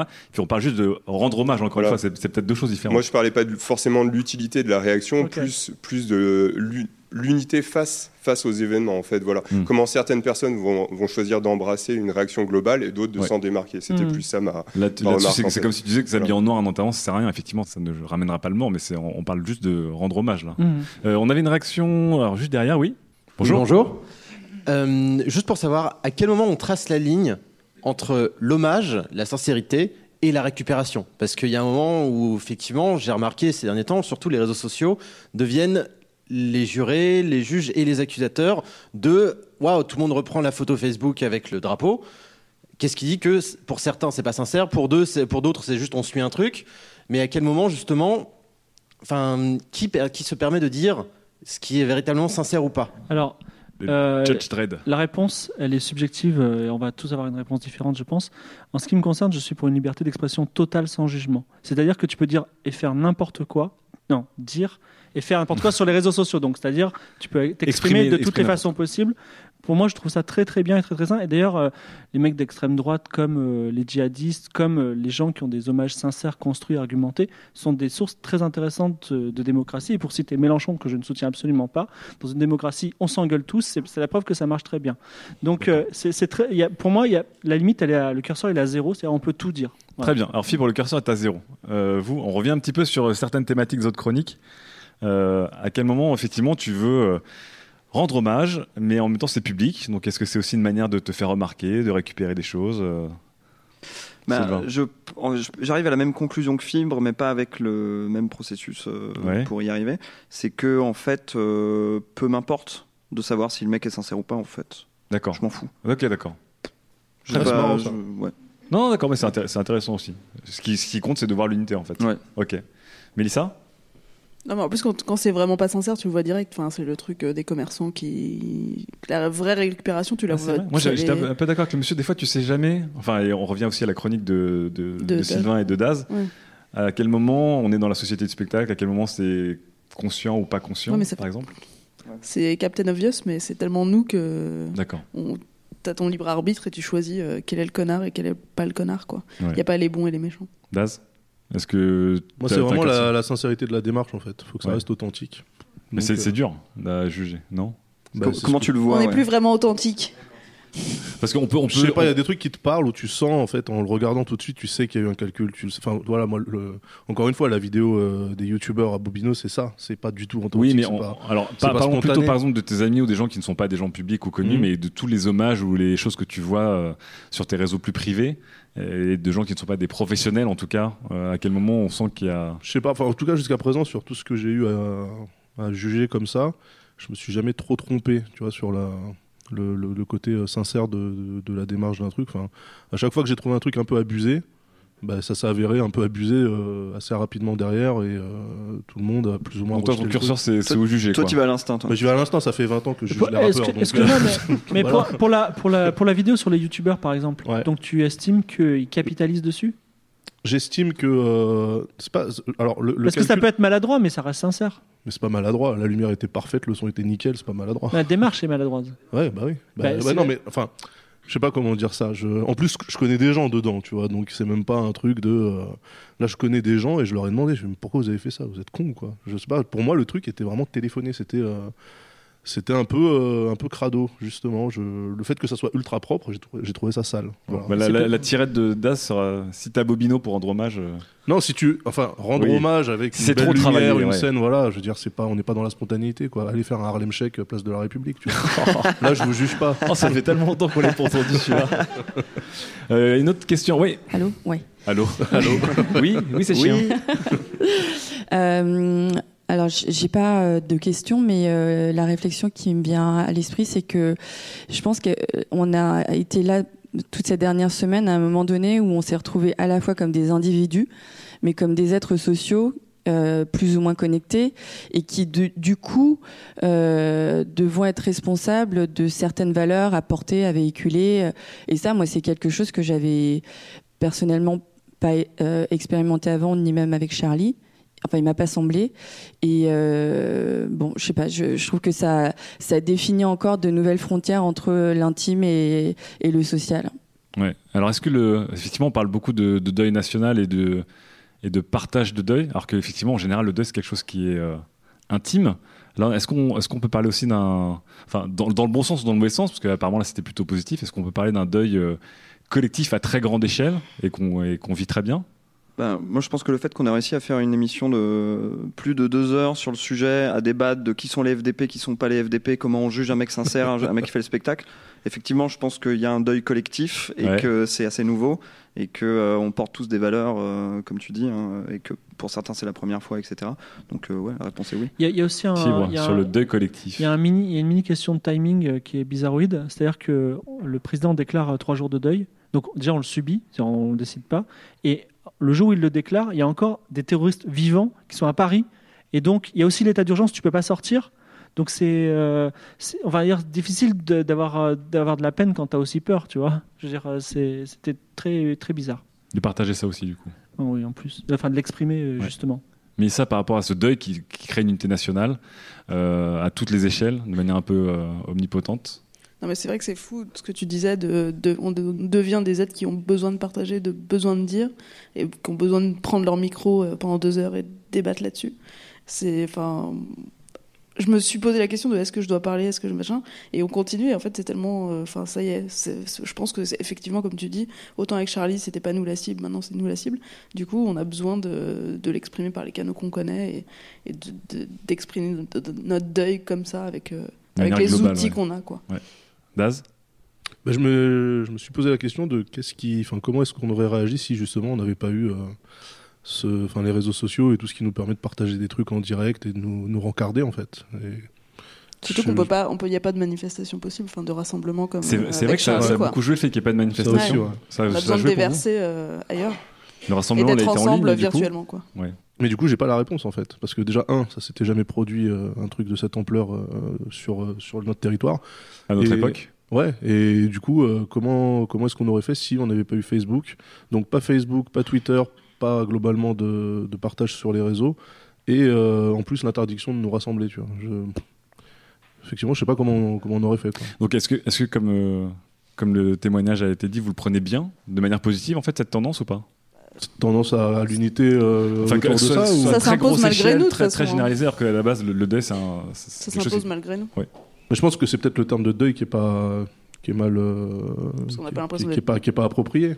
Mm. Ce serait plus vraiment le- la solidarité plus que le deuil quoi. Je pense que, je pense que c'est oui, je pense que c'est très mais pour répondre à la question de l'âme, c'est très positif parce que sans les réseaux sociaux et juste avec les chaînes d'information, on aurait juste l'information que c'est colossal, c'est énorme, Mm. c'est du jamais vu, c'est euh, oppressant, c'est non-stop pendant 24 heures sur 7 Donc jours. on en reviendra à la question, Donc, première on- question du monsieur qui en aurait été un peu dépossédé. Voilà, Ouais. on aurait été, euh, non même on aurait été, euh, je pense, euh, terrifié. C'est-à-dire qu'on se serait dit, quelqu'un dans un village en Bretagne se serait dit, mais ce sera moi, c'est moi le prochain. Ouais. Alors qu'en fait, grâce aux réseaux sociaux, on a pu, voilà, se vider de tout ça. Hmm, Ok. Est-ce qu'on avait une toute dernière question? Parce qu'évidemment, on a explosé le timing, hein, mais euh, Dami- Damien est heureux de travailler le dimanche toute la journée au tank, au lieu d'être avec sa famille et ses proches. Merci Damien du tank. Alors, Non, dernière comme, question, euh, oui, monsieur. Comme, euh, Enfin, réaction. Comme vous regrettiez euh, de ne pas avoir d'endroit pour se re- retrouver en, en ligne, est-ce que vous regrettez Second Life pour faire le deuil national Waouh ce, qui, ce qui est incroyable, c'est que Second Life, pour la, la parenthèse, est en train de renaître de ses cendres parce que le, le- le- le créateur de Second Life est en train de monter un univers virtuel pour l'Oculus Rift. Ouais, Sachez-le. wow, C'est vrai. Mais alors, euh, juste, juste pour rebondir sur la question, on a vu que beaucoup de jeux de rôle massivement en ligne rendaient hommage à leurs joueurs qui étaient décédés. Donc on a vu sur euh, Final Fantasy euh, 11 ou 13 et sur World of Warcraft souvent, euh, ou sur Destiny, que des joueurs en fait faisaient des haies d'honneur ou des rassemblements euh, virtuels pour des, euh, pour des euh, compatriotes qui étaient partis quand même. Non, on ira jusqu'à Second Life ou non? Faut pas Non, faut déconner. pas déconner quoi. Non, mais si, si on n'avait pas eu les réseaux, peut-être qu'on serait allé jusqu'à Second Life. Mais d'une certaine manière, c'est ça. C'est une matérialisation en ligne d'une manifestation. Bah, si c'est le seul moyen de contacter les gens et de, de partager des choses et qu'eux ils te partagent en retour, bah ouais, moi je serais allé sur Second Life forcément. Voilà. Bon. Et ben voilà, et ben on aura un super pitch, on va faire un mélange de, de Urgeo et de Second Life. on appellera Second Life EO. Avec où on viendra tous avec des avatars euh, avec des strapons et des trucs dégueulasses pour avoir le deuil. En tout cas, euh, merci Fibre pour cette chronique, on peut l'applaudir.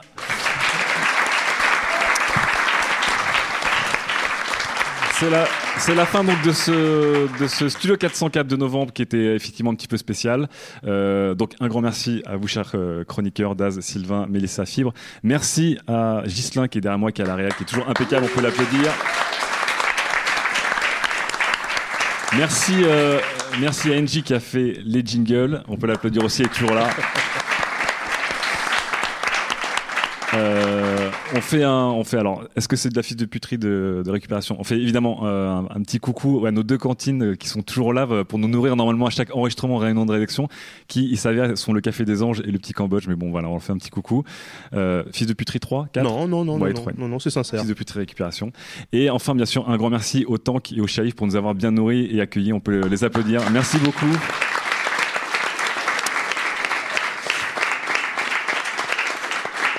Et voilà, et on se retrouve le mois prochain en tout cas. Euh, euh, merci chers auditeurs d'avoir été là, merci cher public. Vous pouvez vous applaudir, comme on dit au Club de Roté, vous avez été formidable. Allez, on se retrouve à très vite. Ciao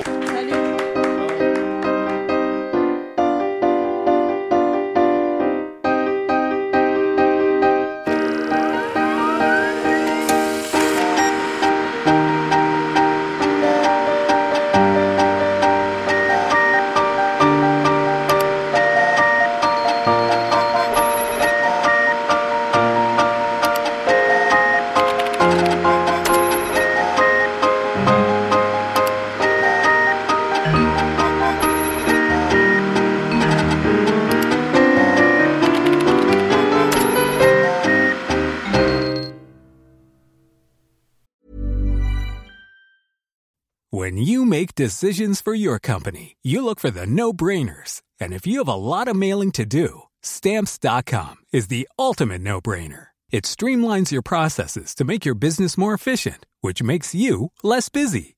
Mail checks, invoices, legal documents, and everything you need to keep your business running with stamps.com. Seamlessly connect with every major marketplace and shopping cart.